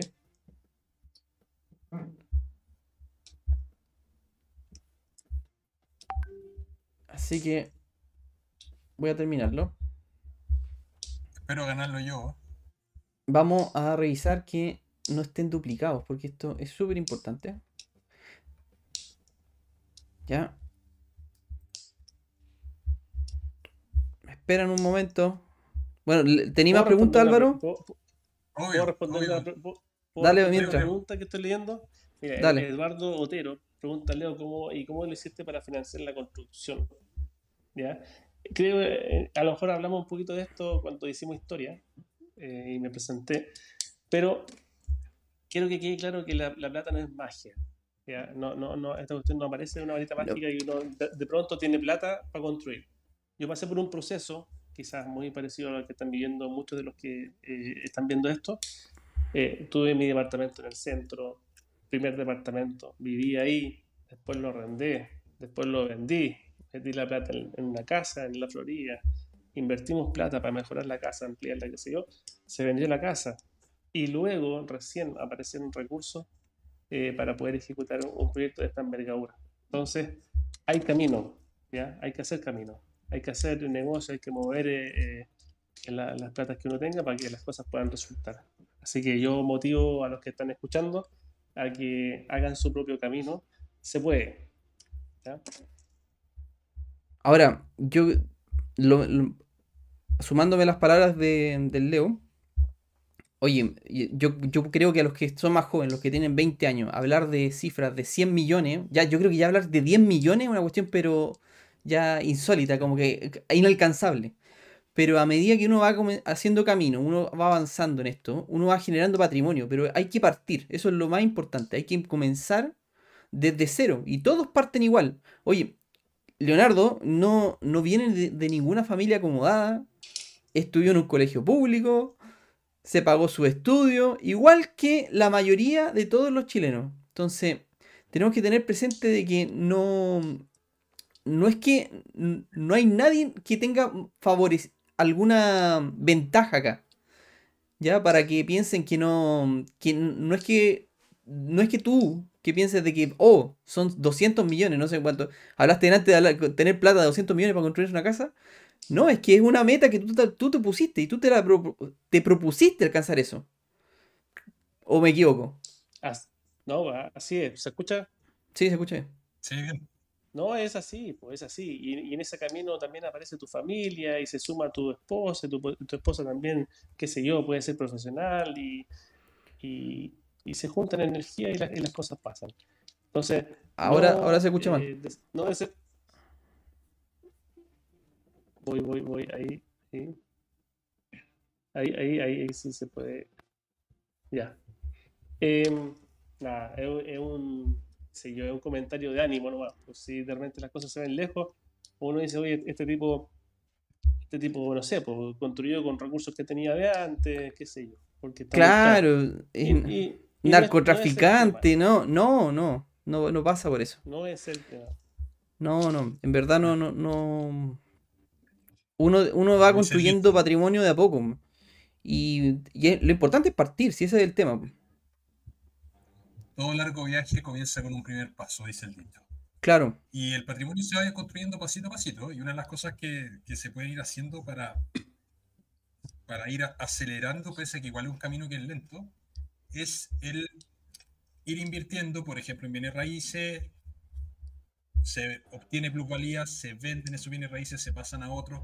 Eso es parte del camino que yo fui haciendo, que fui comprando bienes raíces y vendiendo, eh, y acciones de empresa, y eso a la larga, cuando, se hace más que, más que con técnica, sino que con, con disciplina y hacerlo permanentemente, el, patrimonio personal se va construyendo eh, como consecuencia de esto.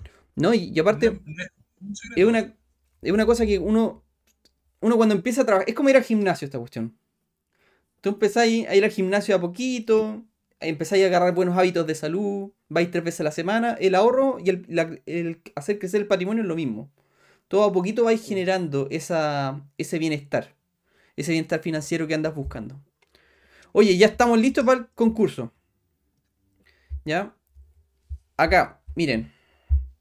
Tengo 95. Voy a, voy a mostrar el Excel en la pantalla para que no. Para que sepan que es real. Puta. Si tenía otra pregunta, dale, Álvaro, porque tengo. Estoy complicado. La pregunta es: ¿qué pasó con el Excel?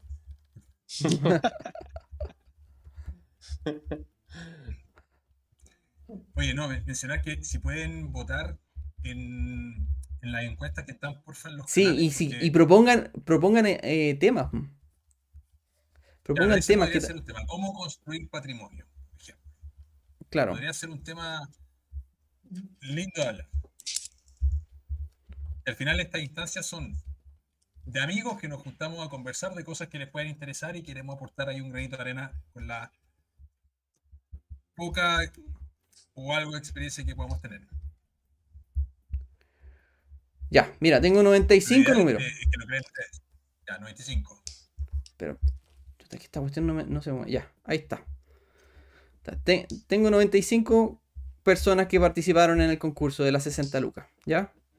Ahí está el Excel. Y acá tengo una fórmula que me entrega del número 1 al 95. Así de simple. Yo la agarro acá y me tira el 64, 60. ¿Ya? Así de sencillo. Ahora viene el ganador. No se ve, ¿eh? ¿No se ve? Yo lo veo. Se ve clarito. Ah, no. Vamos, espérame, vamos a, vamos a ponerle zoom. Ahora viene el ganador. 71. Ahora no sé. Ahí, está, ahí está. 71. 71, vamos. 71, 71, vamos al 71. Juan Dios Muñoz Cisterna. Elsa ha ganado. Felicitaciones. Vamos a poner aplauso porque acá tengo mi consola. Ahí, la pauso. Bravo, bravo. Juan Felici- Dios Muñoz Cisternas. Sí. Entonces, él ha ganado las Bien, 60 mil pesos. Felicidades Sí, por haber no ganado. sé qué diría. ¿Cómo se comunica? Bueno, en realidad no, no va a No, nos comunica. algo- Le, se- le va a llegar directamente en la, en la cuenta. Pero para que, para que sepa. Le va a llegar directamente a la cuenta. eh, Manuel, Manuel dice, se ve la foto de la parcela. Se ve la foto, ¿cómo? Ya. Oye, y eso sería todo. Oye, muchas gracias Álvaro. Muchas gracias Leonardo por, por, por aceptar nuestra invitación. Así que, ¿qué más puedo decir? Pues estoy súper contento de este, de este live. Y más encima, este live lo pidieron ustedes. Eso es lo más importante. Ustedes decidieron que habláramos sobre este tema y se los trajimos. ¿Qué mejor? En la encuesta. Por eso en la encuesta voten y escriban qué cosas pueden querer, porque de repente quieren otras cosas que, que no Claro, tienen idea y Perdió, la, la semana pasada perdió la Tierra plana, no pudimos hablar de la Tierra plana, teníamos preparado 30 invitar diapositivas sobre la Tierra plana, pero lamentablemente no salió elegida. Ya. Oye, con eso nos despedimos. Espero que estén súper bien. Cualquier cosa, bueno, deja el, el correo Leonardo ahí en la pantalla. ¿Podrías decir de nuevo tu correo, Leo, pa- para que la gente del podcast lo pueda, lo pueda escuchar? Porque no, no la va a poder ver en la pantalla, lógicamente. L Cruz, W O O D D dedo, L Cruz Wood, arroba gmail.com. Ahí toda la consulta, toda la, toda la buena onda, asistencia técnica eh, gratuita. Bueno, desde ya los dejamos invitados a que se suscriban en los canales si aún no están suscritos al canal del Álvaro que está en la descripción y en mi primer container. Listo, con eso nos despedimos, que estén súper, súper bien. Nos vemos, chao. Un abrazo. que Chao bien. chicos, Chao, chao. que estén bien. Gracias por la invitación. En un mundo donde extraterrestres acechan a los humanos, dos soldados deben esconderse para sobrevivir sin su Old Spice. ¡Cállate! ¡Cállate! Hombre, hueles re feo. ¿Que no te pusiste el nuevo Old Spice Dry Spray con frescura de larga duración? ¡Cállate! ¡Nos van a oír! No puedo. ¡Apestas! ¡Te dije! ¡Se me olvidó el Old Spice!